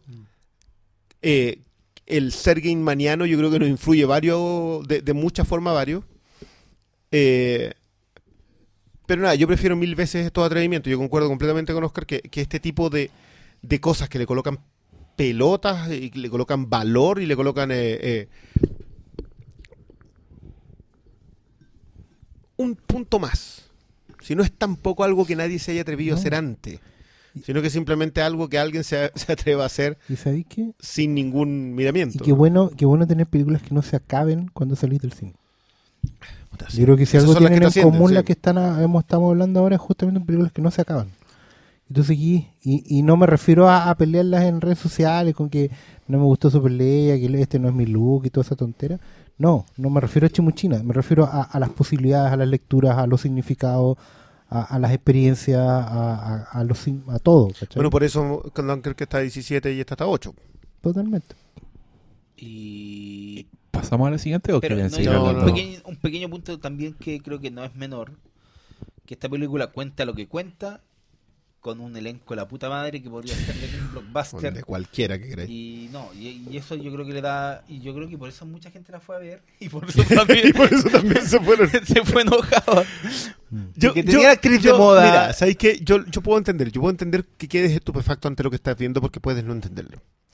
Pero no me gusta a mí que en la segunda tanda no hagas lo mismo. O sea, que si te vais para la casa y no lo entendiste, y te metes a internet y lo entendiste, sigas enjuiciándolo porque no lo entendiste. Porque si no lo entendiste, pero porque tú no estabas preparado para eso. No porque te lo contaran mal. Y eso, y eso es un tema de que, de que a mí me sorprende. Ahora, de nuevo, creo que es una película que merece un montón de debate. A nivel narrativo merece debate, a nivel de discurso merece debate, a nivel de análisis merece debate. Pero ahora pasamos al 7. Y el top 7 es... The Shape of Water. Quedó La séptimo. forma de... Wow. Wow. Aquí estamos siendo unos conchas de nuestras madres. No, no, no, perdón, perdón, perdón. Aquí estamos haciendo hype para que la gente la vaya a ver cuando la estrenen. Buen punto. Pero sí estamos haciendo un su madre. Sí, porque Y no, estamos respetando los- nuestras reglas. Los Nuestra- amigos de Fox nos invitaron a un screening privado, anticipado de The Shape of Water. Y la última película de Guillermo del Toro que se entrena, se estrena en febrero, La primera semana, por lo que primera semana de febrero en nuestro país, así que estamos levantando el hype con dos meses de anticipación. Uno, uno. ¿Uno nomás? Enero, febrero, sí. Sí. No queda nada. No queda nada, quedan Pero- seis pero- semanas. En seis eh, semanas sí. no puede estar viendo. Igual enero tiene 5 semanas, así que... Mes y medio. Yo salí muy deprimido de of Water. De hecho, estuve como una semana deprimido. Como el malo de Thor Ragnarok. No, malito está indignado. Yo me fui caminando por, por los barrios Tú de... te fuiste como Hulk en- ¿Ah? al final de la serie y con los pianos. Claro. No, yo, no, de verdad me fui como bien triste, pero un sentimiento bien particular porque a- me gustó tanto la película que me dejó en shock porque inmediatamente veía venir todas las críticas sobre ella. Todas las tonteras, weón. Y, y de verdad me dio pena porque es como decir, bueno, va a ir a una guerra, ¿cachai? Va a ir a una guerra donde va a correr sangre y no sé si vaya a volver, digo. Eso fue lo que me deprimió. Me deprimió pensar que van a decir que no tiene historia, que no pasa nada, que no tiene plot twist, que el personaje no se entiende, que no tiene justificación, que el malo, los malos y los buenos son caricaturas, ¿cachai? Que un desperdicio de actores, que la mina es muy fea, que... Ya, no, no, ya, ya, ya. Paremos, Pare. paremos. No, no, Oscar no, no. Sala, ¿realmente tú te hacías esas preguntas? Me están atacando a mí. No, no, no, weón. yo quiero entender. ¿Realmente te haces esas Pero preguntas? ¿por qué reaccionan a un reclamo No, yo lo- ficticio lo de Oscar Salas? Es que allá voy, po. Yo, yo sé que viene todo eso. Yo estoy Abraza- las Pues si está nombrando Estoy las indignante armas. hace Yo rato. solo quiero decir. Pero Oscar. Oscar, abraza tu mano derecha, agítala de un lado para el otro, entre un de pierna y piensa, abraza ese, ese sentimiento. El sentimiento de decirle a la gente, te paseo. De Francisco Prieto. Estamos, Puta la estamos en eso, estamos velando las armas, ¿cachai? Porque de verdad, esta película, yo creo que es el primer cuento de hadas para este siglo. Yo creo que es el primero que se hace cargo de, de la estructura del cuento de hadas, pero incorpora todos los elementos que necesitas en este siglo. La princesa que necesita este siglo está ahí. El héroe, el, la integración de temas que son necesarios, de ir normalizando. ¿cachai? Temas de racismo, temas de integración, temas de feminismo De inclusión. también, no. Temas de aproximación a lo desconocido, temas de tratamiento estético, declaración de principios sobre lo que es la cultura y el cine. ¿cachai?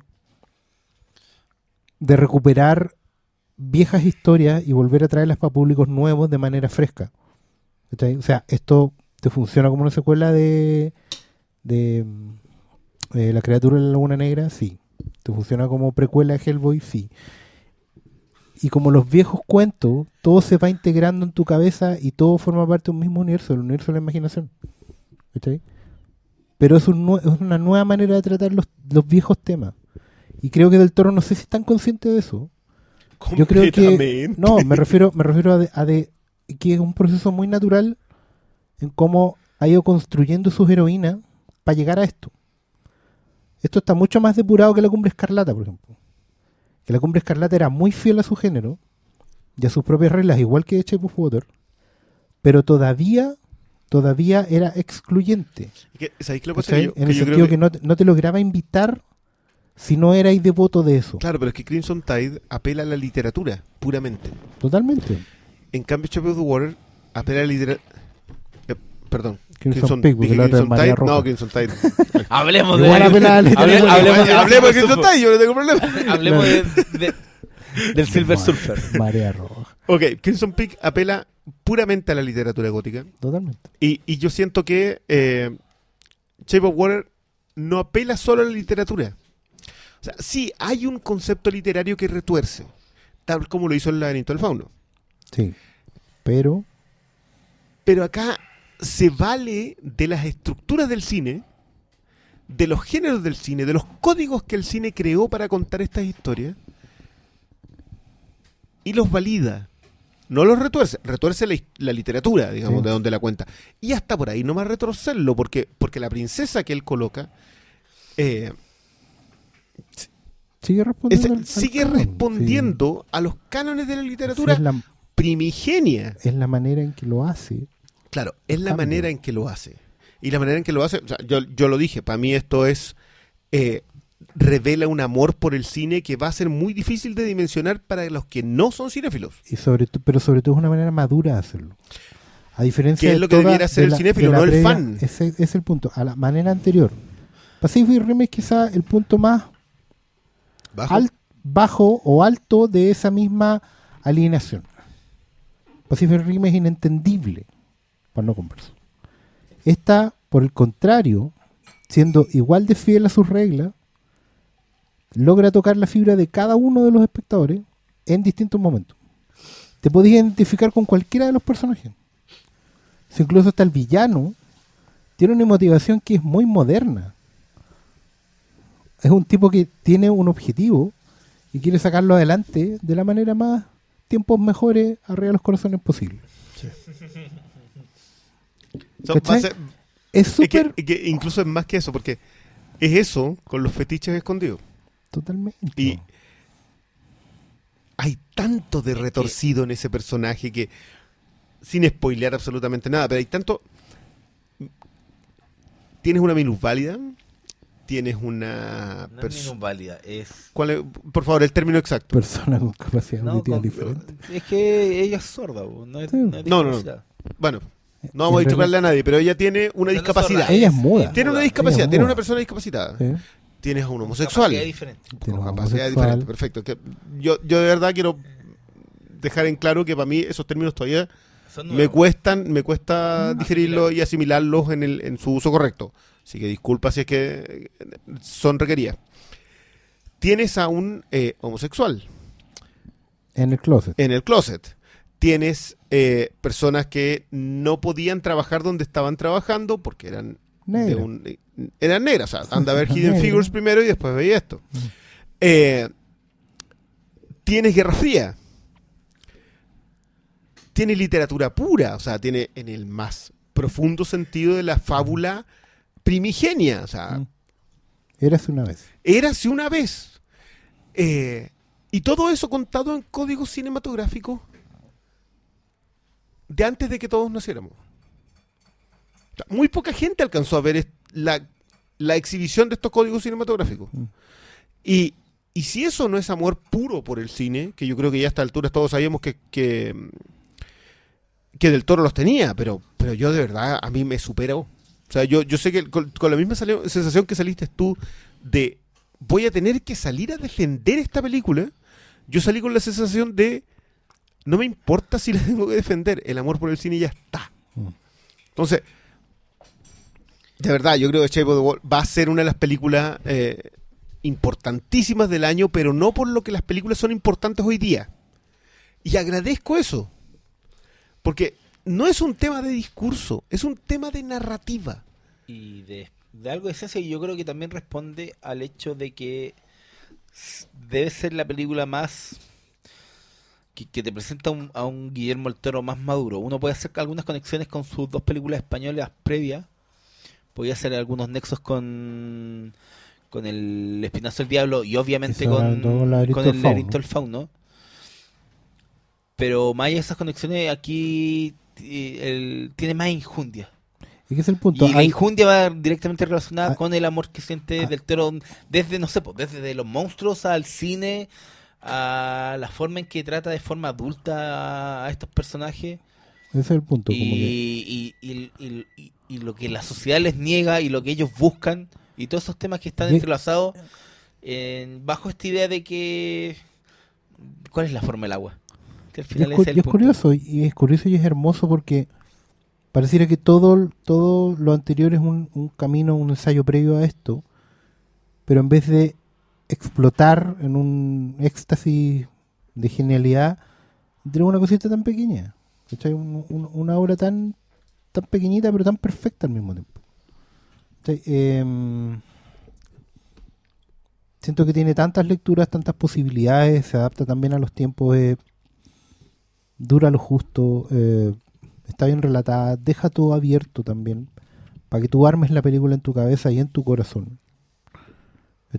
Porque no, nada es explícito, a pesar de que todo es obvio en teoría. Eh, vamos, yo al menos voy a estar eh, dándole esta película hasta que llegue y después también. Creo que es necesaria, creo que es dulce y es un regalo efectivamente de alguien que ha estado toda su vida en esto y que ha alcanzado el punto de equilibrio.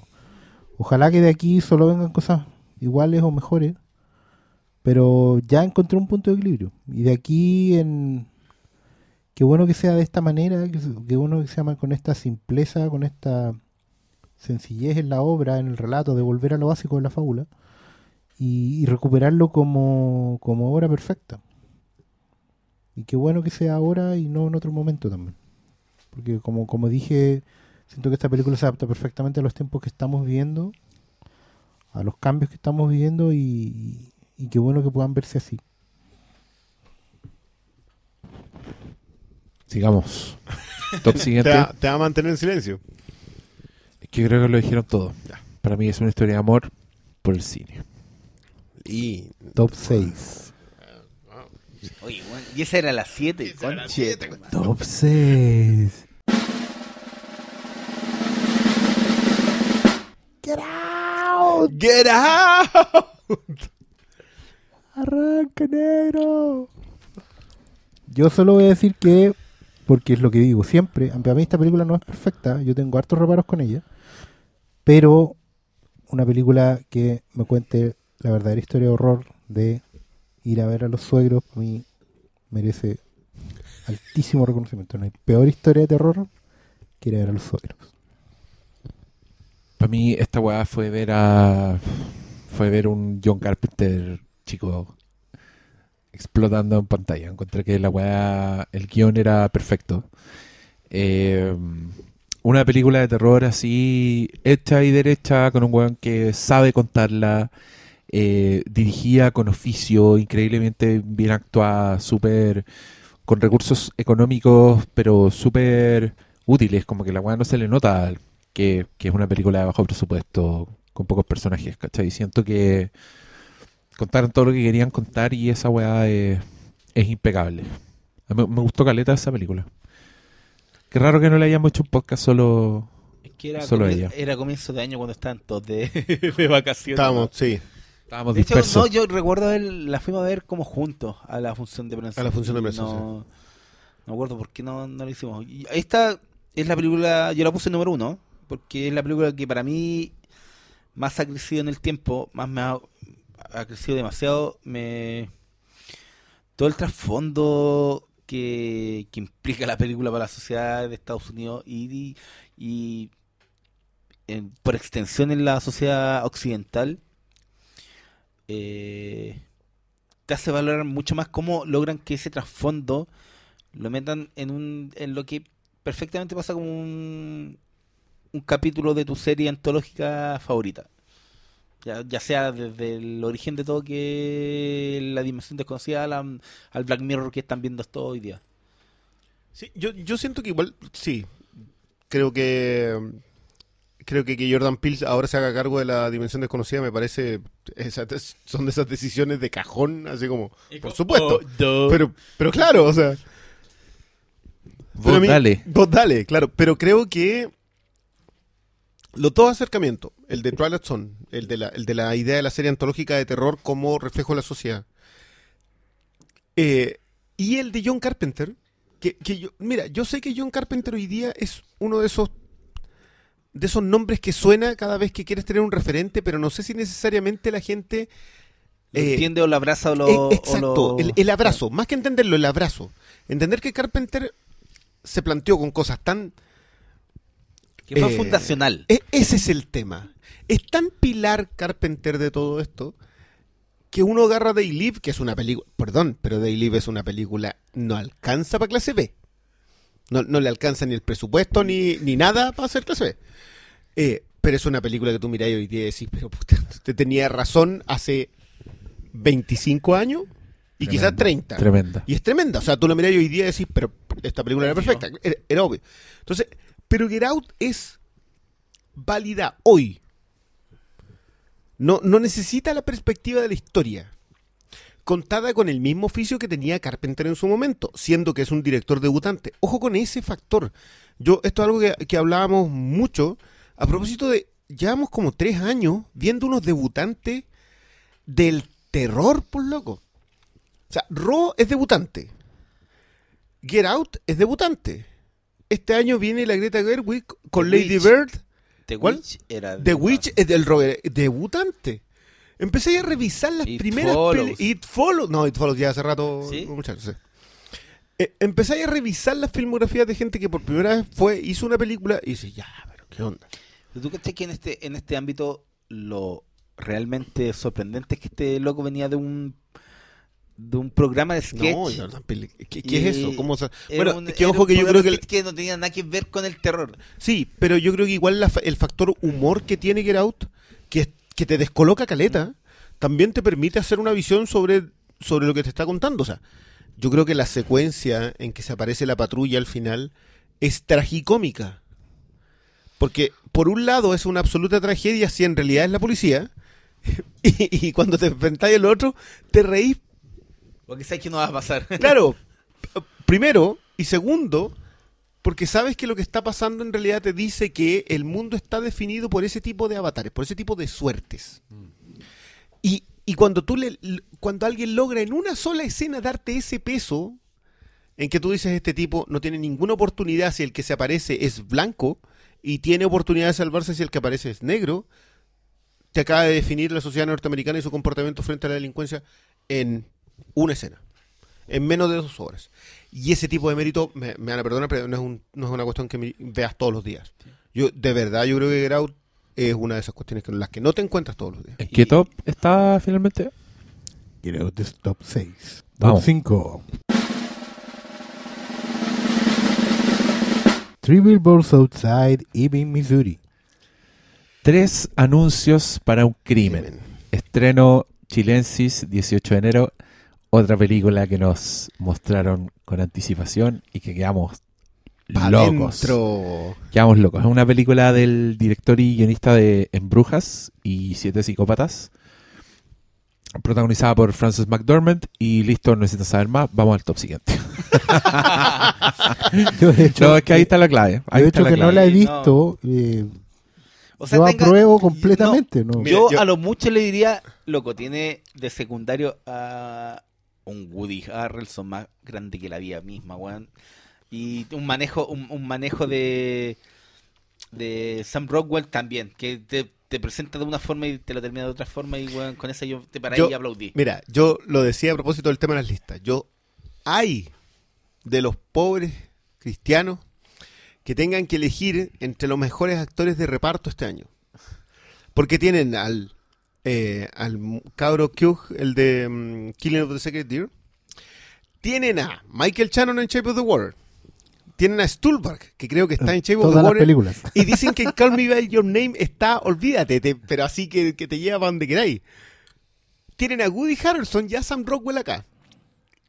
Yo, y, de, y de ahí tienen que elegir cinco. Y de otras películas. Claro. O sea, yo eso no se lo deseo a nadie.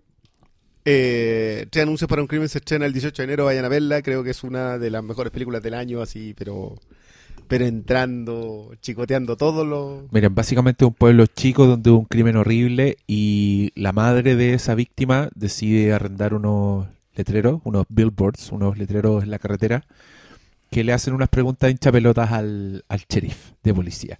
Y esta weá desata una serie de interacciones entre gente del pueblo. Los personajes son increíbles. El personaje de Frances McDormand tiene un par de escenas que son para mí. La ponen al nivel de la novia de Kill Bill. Como en personajes fuertes, femeninos. Y la weá es palpico de vigente. Dice unas cosas sobre la vida que son muy dolorosas, pero muy hermosas. Y es muy humana. Y uno nunca sabe para dónde va la película. Esa weá la cagó que, que, que, que es parte de la experiencia. ¿O no? Y, y, y, y yo diría que, bueno, lo comentamos en cuanto salimos, esta cuestión está muy emparentada con Manchester by the Sea, muy, muy emparentada, no solamente porque te comparten un actor, sino porque hay un tema con Manchester by the Sea, una película que te deja para la historia muy emocionado, muy entristecido, pero que tiene mucho humor. Hay mucha cosa en Manchester by the Sea con la cual te ríes. Y que yo creo que es algo que cuesta mucho cuando tú estás contando una historia horrorosa, porque ambas comparten eso, son historias profundamente terribles. Llegar a un punto en donde eso igual puedas seguir, es esto como son estos chistes de funeral, donde alguien igual tiene una talla con, con- el muerto, igual te ríes, porque, porque sientes que la vida es eso. Y siento que esas dos películas eh, comparten eso y que y creo que True Billboards igual se la lleva por otro lado porque porque Sam Rockwell es una cuestión que no te lo podéis creer. ¿Qué onda ese lado Estados Unidos? Minnesota, Missouri. ¿Dónde quedaba Manchester? Esa Manchester era del... También era por ese lado. Sí. Qué raro- esa gente como de, del pueblo del, de la cordillera y el mar. Top 4. Top 4. ¡Ay! sí, ya se está terminando esto. Estamos llegando a su fin. ay. Ya. Yo estoy Top viendo que cuatro. apare- apa- acaba de aparecer una que Vamos. wow, wow. Wow. The Me siento- me War for the. Planet of Of the Apes. Apes. Vamos. ¿Top cuál? 4. Top 4. Top 4. War for the Planet of the Apes. La guerra por el planeta de los simios. Bueno, pueden ir a escuchar ese podcast. po. Ahí hablamos de todo, ¿no? También. ¿La, volvieron a ver? Paulo, ustedes? tú no te referiste porque no pudiste participar de ese podcast. Cuéntanos. Mira. Eh, está buena. Es que bueno, en este momento me siento como la vieja Titanic. Han pasado 84 Han años. pasado 84 años. No, Lo dejamos hasta acá entonces. No. Dejámoslo Top top tres lo 3 digamos para otro por día. aquí. Próximo episodio. una de las cosas que, que, que más me sorprendió a mí del, de la nueva del de los Simios es que obviamente por un lado está todo el, el logro digital y que ya, ya estamos estábamos acostumbrados a la anterior es el tratamiento mesiánico que le dan finalmente a, a Kaiser, que lo, lo abrazan finalmente con todo. Que ya estaba, creo, tanteado en la anterior, pero aquí ya lo explotaron definitivamente y, y algunos lo transforman en Moisés, prácticamente. Y, y todas esas lecturas religiosas que le dan a una película con, con Simi al final, si esa si es la cuestión. Que eso es lo más hermoso, es retomar todo el, el mito del- de la que siempre ha tenido la serie Los Simios como espejo de la humanidad, ¿cachai?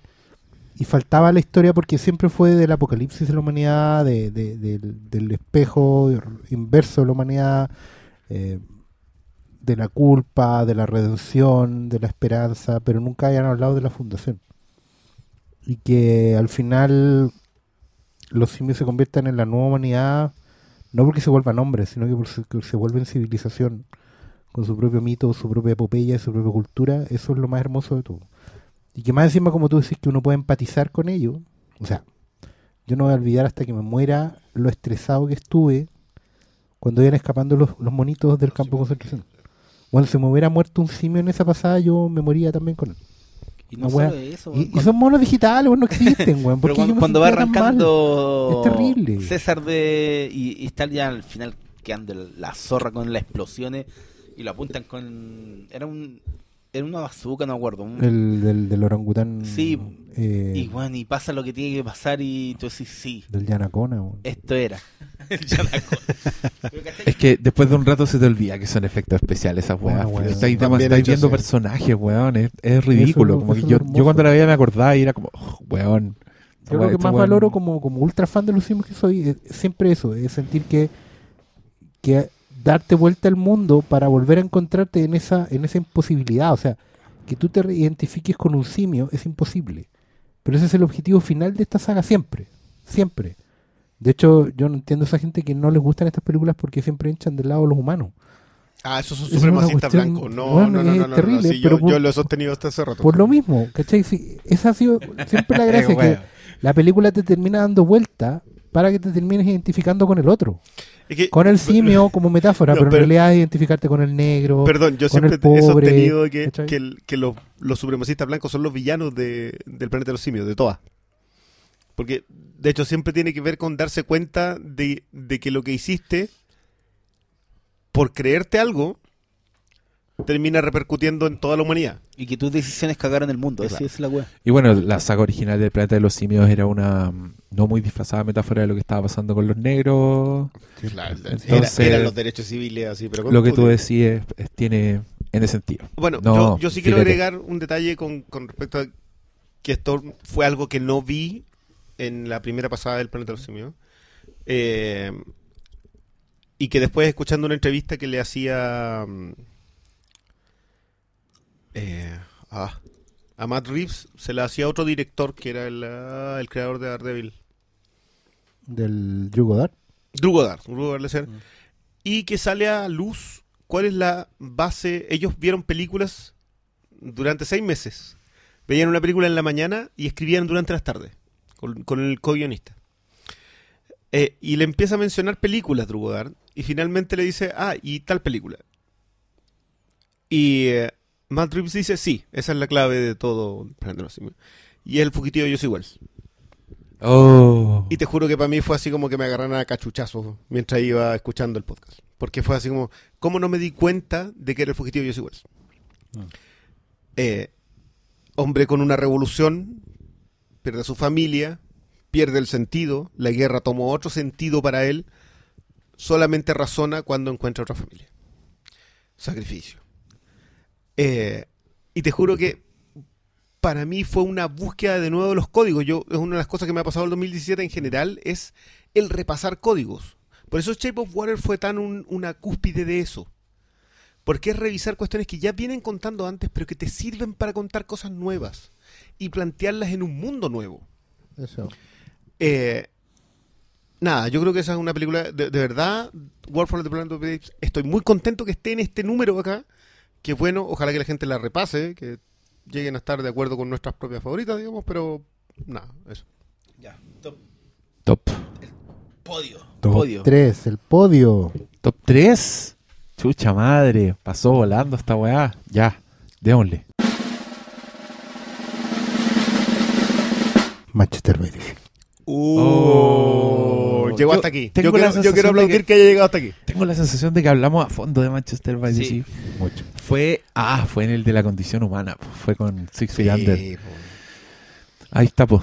Para mí una No, película completísima. Para mí una película completísima, devastadora, que se quedó conmigo, que no se conformó con dejarme triste, que habla demasiado bien de, de la condición humana finalmente y que y también es una película de pérdida. Yo, yo cuando dije en mi top 5 había puras películas de pérdida, aquí está, quizás la película una de las películas de pérdida más intensas de la historia del cine, así cara raja la tiro las medias actuaciones, el medio guion, eh, no, increíble. Eh, yo hablé ya dos veces en los podcasts de esta película, pero, pero quiero decir que también a mí me pasa, sobre todo después de Three Billboards, que Manchester by the Sea me crece mucho más. Yo sé que hay una serie de cuestiones externas a Manchester by the Sea que hace que gente se niegue a verla, pero por favor no se nieguen a ver un ejercicio cinematográfico tan puro. Si hay un mérito que tiene Kenneth Lonergan acá es cómo te va contando una historia que es una tragedia constante sin revelarte que es una tragedia constante hasta cuando ya no puedes huir de ella. Y da lo mismo si tú lo sabes. Eventualmente vas a llegar ahí y vas a estar exactamente en la misma. Ha pasado un año y esta película sigue pegando con la misma fuerza. Por favor, si no la vieron, véanla. Si la vieron, repásenla. Igual me sorprende que a comienzo de año está la pelea entre Moonlight y Manchester by the Sea. po. Sí, pues, nosotros las teníamos ahí. Y una quedó Lo que pasa es que hay un, hay un efecto que es más o menos obvio y no, no le quita mérito a ninguna de las dos. Es que igual Moonlight es una película de esperanza. Es una película que claro cree, que sí. ¿cachai? Y tú sabes que ese mensaje puedes volver a él cuando lo necesites. Pero la tragedia, como ven diseñaron los griegos, es un recordatorio permanente. La tragedia está siempre a la vuelta de la esquina. Tú no podías esperar a ir a buscarla. La tragedia te va a venir a buscar a ti. Está dando vuelta a la esquina. Ese es el Siempre. problema con la tragedia. Entonces, no importa lo que hagas, no importa lo que pase, siempre vaya a terminar volviendo a una película con Manchester. Y por eso Manchester es tan grande. Porque siempre va a estar ahí. Siempre te puede pasar esta weá. No es que alguien acá haya tenido alguna tragedia especial durante el año que lo haga volver a esa película, sino que esa película está siempre ahí como un recordatorio constante, es como el, el que va detrás del general romano victorioso. ¿Cachai? Solo eres humano, solo eres humano, solo eres humano. No eres Dios, solo eres humano. No eres Dios, solo eres humano. Em, ¿Qué, qué difícil es eso en el cine. tipo. Entonces, todos los personajes son más grandes cuando, que eso. cuando la película logra construir este esta representación perfecta de la tragedia, porque al final es eso, no es una la mayoría de las películas trágicas son o exaltación del dolor con un mensaje de esperanza, ¿cachai? O eh, un descenso a los infiernos, pero siempre con una redención. Es parte como del código, es como decir una especie de código tácito. No podéis dejar al público en el suelo, ¿cachai? No van a volver, tenéis que darles una puerta de salida. Bueno, esta película no lo, no lo da, po. No la da porque no, no va a ese lado. Va básicamente al constructo de contarte la peor historia que te podría contar. Y es que en la vida Cosa también que- hay historias así, po. Si eso es Claro, y cosa que en el fondo tú puedes sentir que ni siquiera sentirte mejor porque no te pasan esas cosas trágicas, sino que No. sentirte que no estáis solo. Es que, De que en tu peor momento va a haber alguien que pasó por algo así. ¿sabéis que nosotros yo creo que agarramos muchos términos y los manoseamos tanto que dejan de tener el mismo peso?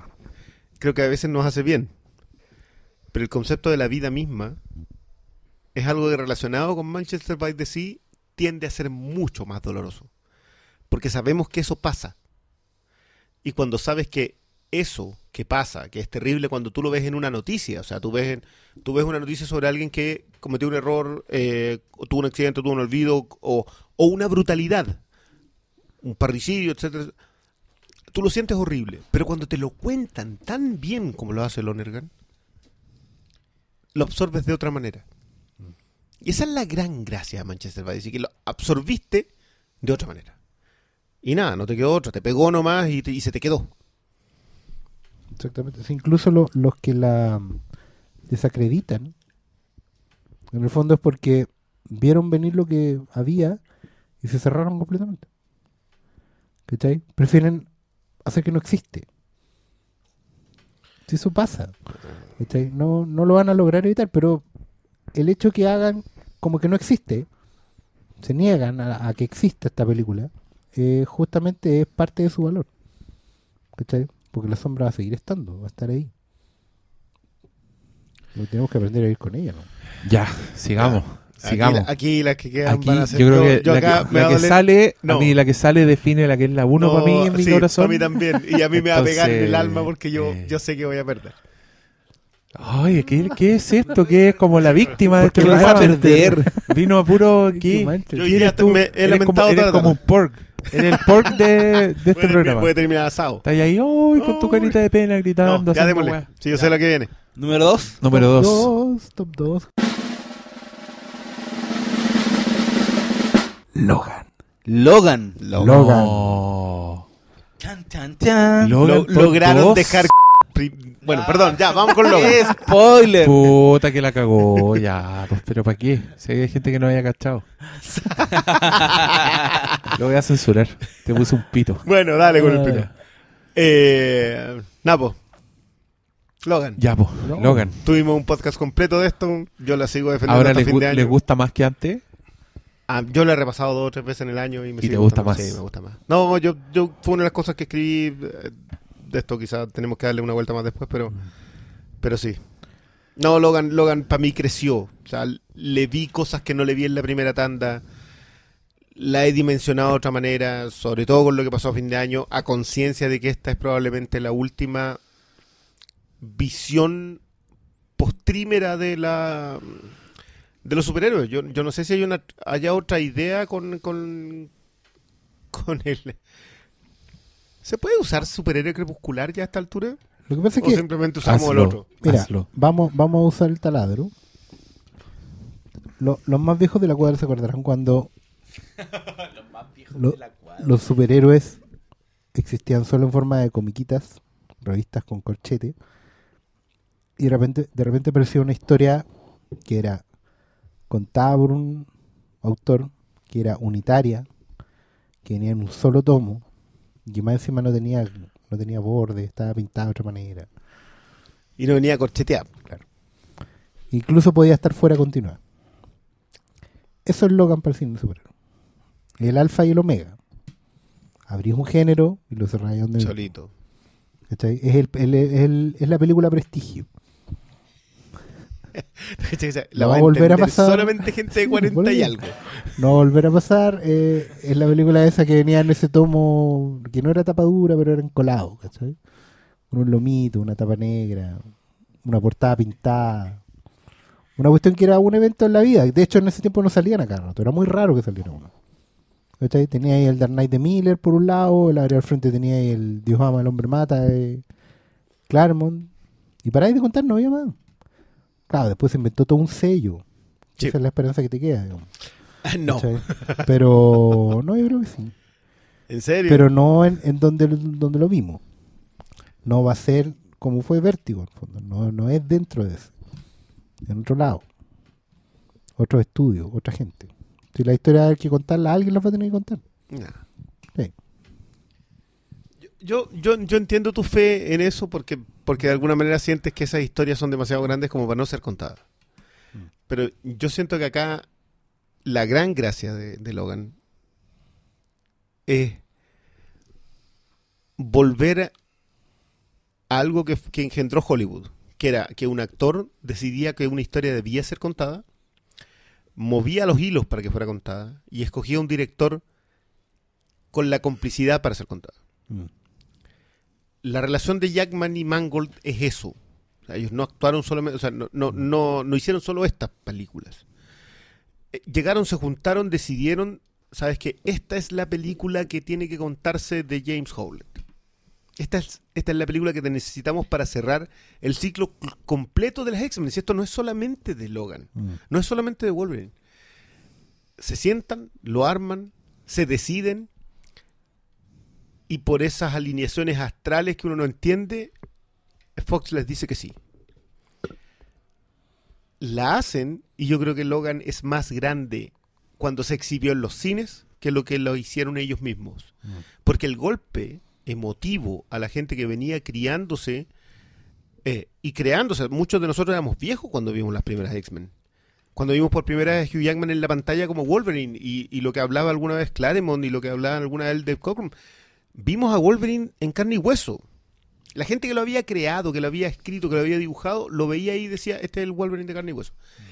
Y ver este final, con todo caído, con todo postapocalíptico, y a la vez representación de tantas otras cosas. Sí, sí.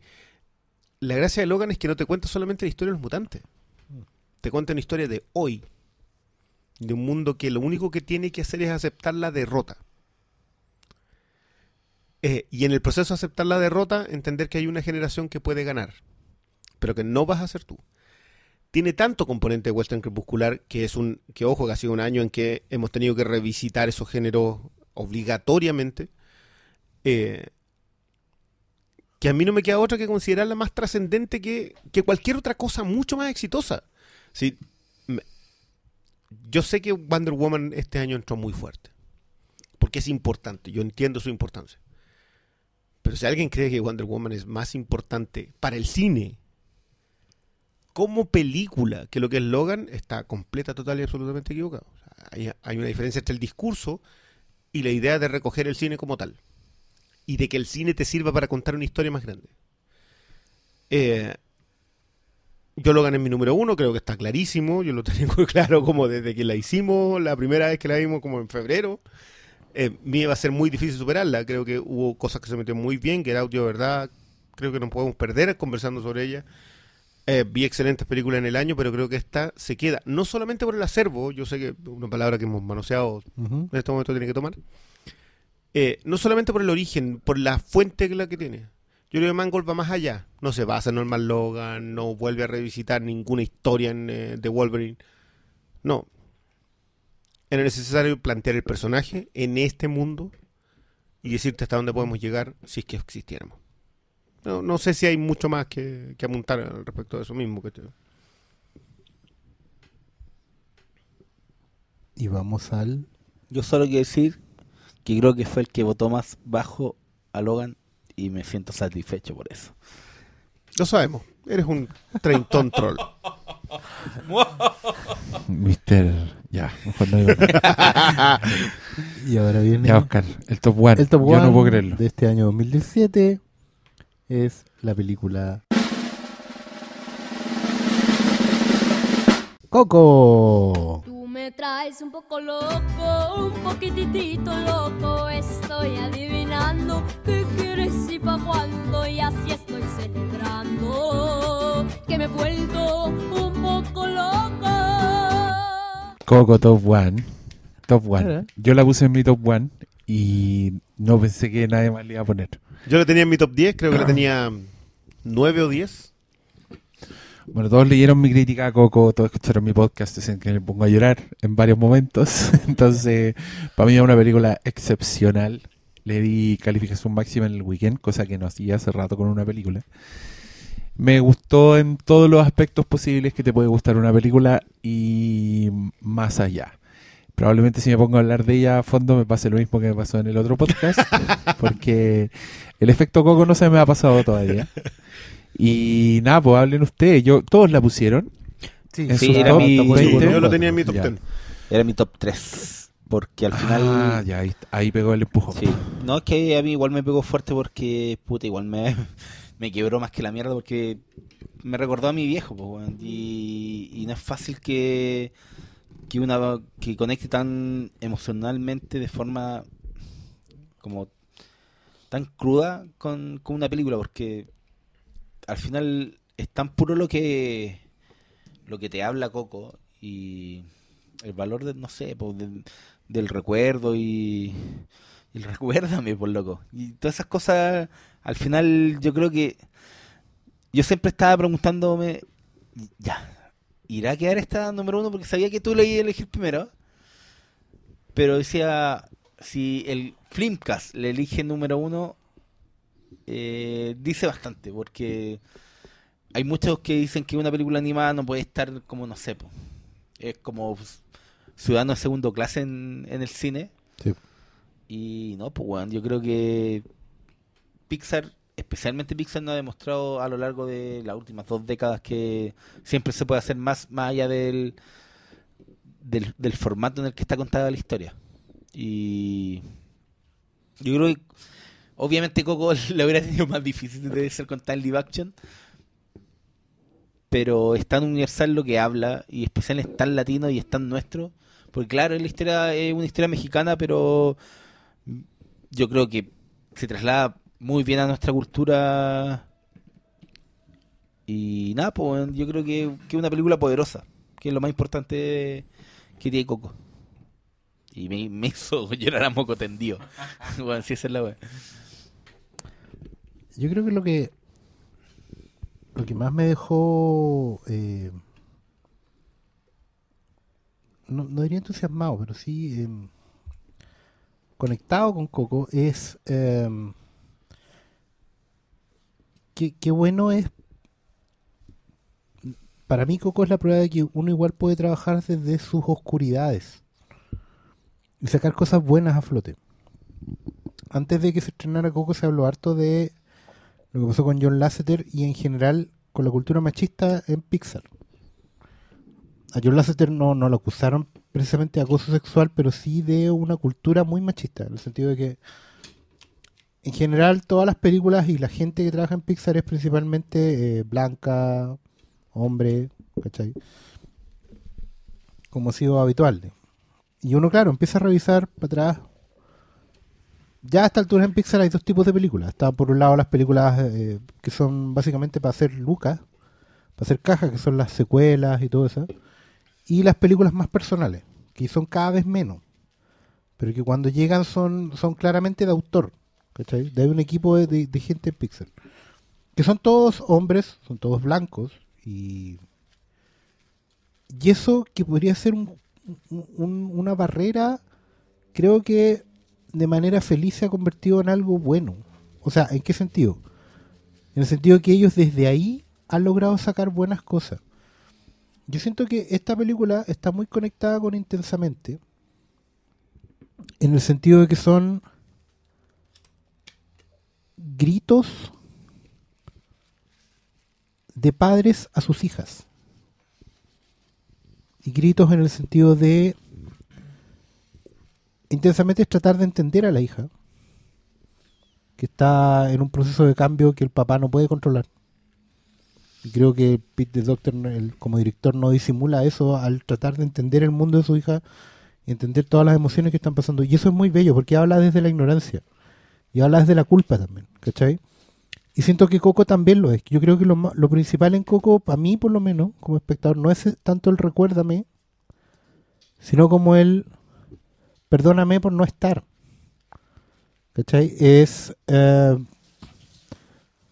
el hecho de que tú, com- como por tu pega, por tu vida, por tu proyecto en general, estés lejos de, por perseguir tu pasión como hombre adulto, puedas perderte momentos de la persona que engendraste. Puedas tener que sacrificar a la, a la familia que, que elegiste tener, que decidiste tener en algún momento. Y eso convertirlo en arte. ¿cachai? En arte y, y exorcizar la culpa de manera positiva. Haciendo una obra de arte, emocionando a la gente. Yo creo que por eso el, el Pixar se apela mucho a la emoción, porque están exorcizando demonios. De una manera u otra. ¿Cachai? Cuando la CTR incluso hacía Cars, la primera, uno podía tomar la lectura de que efectivamente ahí el tipo estaba hablando de lo que él lo apasionaba, que eran los autos, las carreras NASCAR, digamos y, manejar por Estados Unidos, pero a sabiendas de que escoger eso te obligaba a pagar un costo. Y eso es justamente lo que la película trata de enseñarle al Rayo McQueen, de que, hay otras cosas más importantes que están en casa. En, bueno, en App ni que decir, ¿cachai? El sueño está al final de, lo que tú decidís buscar al fondo del cajón, no, no, no lo otro, ¿cachai? No en la promesa no cumplida, Entonces siento que es bonito ver para atrás y decir, bueno, Pixar tiene una tesis y, de, una man- de un lado muy oscuro quizá, eh, la está exorcizando y la está sacando para bien. Yo creo que eso es bueno, y es positivo que se mantenga y ojalá, no importa cuánto se demoren, pero seguir sintiendo que ellos puedan ir volviendo constantemente a eso. Ahora que los, los mismos fundadores ya están viejos, que Lasseter ya no está, que Brad Bird está en otro lado, que Andrew Stanton también está en otro lado, que van quedando menos gente. De hecho, el director de Coco es segunda generación, entre comillas, de directores de Pixar. Entonces, que, que también es bueno, creo, como esperanza de saber de que esto puede continuar. Y ojalá que continúe porque, bueno, ya vemos los efectos tan... Ha tocado mucho, muchos corazones y, se necesita eso. Se necesita eso que, que lo estaba haciendo Laika con Cubo, pero no al nivel, no estaban logrando el nivel de masividad que, que hace bien, porque al fin y al cabo, si Cubo tiene mal resultado, que venga Coco y le vaya bien, sigue siendo una esperanza para el del frente que puede volver a contar una historia de ese tipo. ¿Cachai? Y eso siempre va a ser bueno para nosotros. Eso creo que es lo que más me gusta de esto.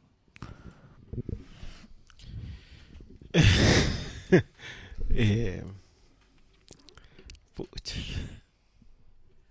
Yo mm, tuve ciertos problemas con Coco. Yo sé que esto no, es, no va a ser bienvenido.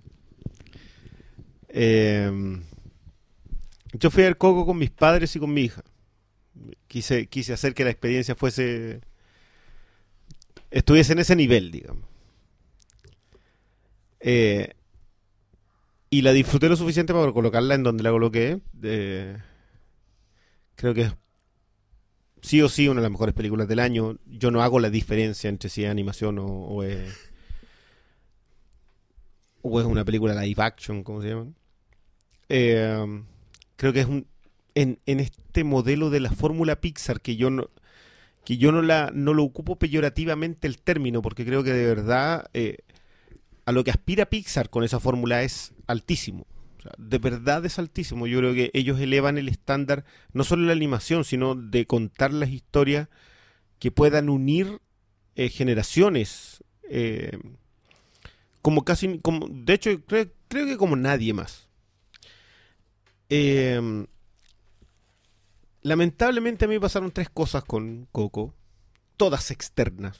Ninguna tiene que ver con la calidad de la película, que creo que es superlativa que me hicieron, que me negaron eh, el disfrutarla completamente.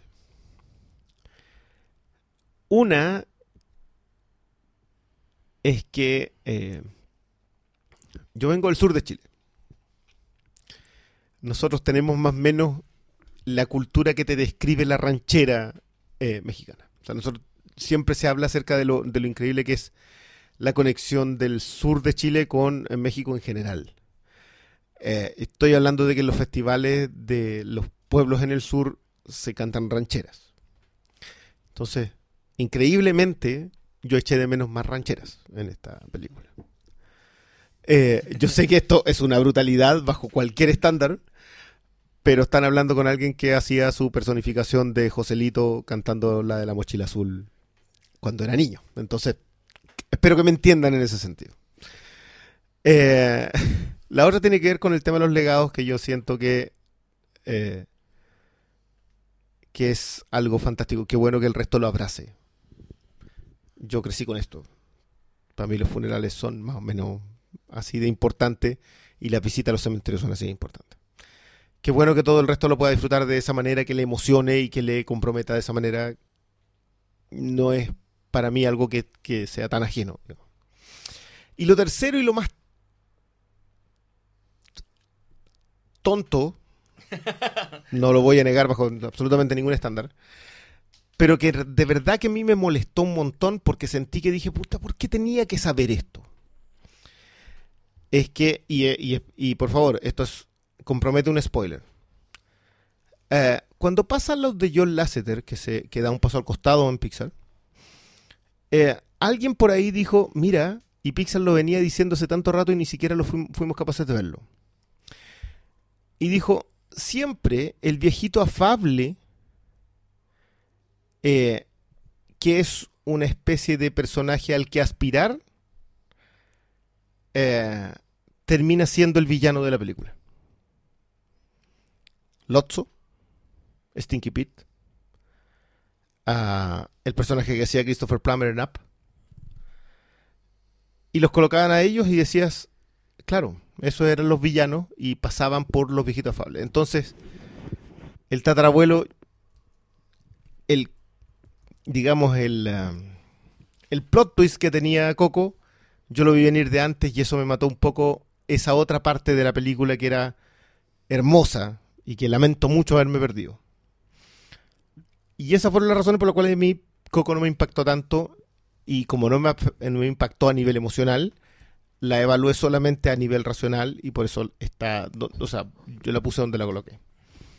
Eh, y es por eso que yo no he, no he celebrado tanto Coco como todo el resto, digamos, y, y lo lamento porque todos de verdad siento que la han disfrutado más que yo. Eh, y la han disfrutado incluso en haber llorado tanto en el cine y haber llorado repitiéndola y conversándola y hablándola y conectando con sus propias emociones y yo no pude hacer eso. Eh, y nada, po, una tontera. Porque no tuvo más ranchera. Claro. No, no, no, no, para mí, es una tontera. Y Pero para mí lo otro sí. se quedó en el meme Sí, del Otso. Sí, pero es que el meme del Otsu me mató algo. Y me mató un plot twist que yo creo que era, pero era clave para ese giro. Y no lo tuve. Sí, sí. Oye, si no te estoy diciendo que esté mal el plot twist, ni te estoy diciendo que esté mal el giro argumental eh, porque, emotivo. Es que no está mal porque es increíble. Es increíble. Pero el punto es que lo, como lo vi venir, también lo quitó. Y nada, pues, es, es un problema que me pasó a mí. No estoy diciendo que sea algo que... Estoy describiendo las razones por las cuales no me impactó de la manera que le impactó al resto, que y lamento mucho porque yo de verdad, yo siempre lo he dicho, yo cuando veo que al resto le impacta algo y digo, puta, me lo estoy perdiendo. Y en este caso me pasó eso, me lo, siento que me lo perdí. Sí, te lo estáis perdiendo. Sí, pero ya no tengo nada que hacer. pues. Eh, Consejo, no vean más memes. ¿Quiere Pixar. agregar algo, malito? No. ¿Estamos entonces? Sí, yo creo que estamos. ¿Cubrimos todo el espectro? Sí. Sí, revisamos Bueno. 38 películas en una pasada. Heavy. Y apenas nos pasamos dos horas. Pena. Dos horas Ah. 16. No, nada, igual pues, igual, quizá a diferencia del, del Mal, especial, malos 50 minutos. del especial 2016, ya habíamos hablado harto. O sea, digámoslo, esta temporada ha sido mucho más prolífica.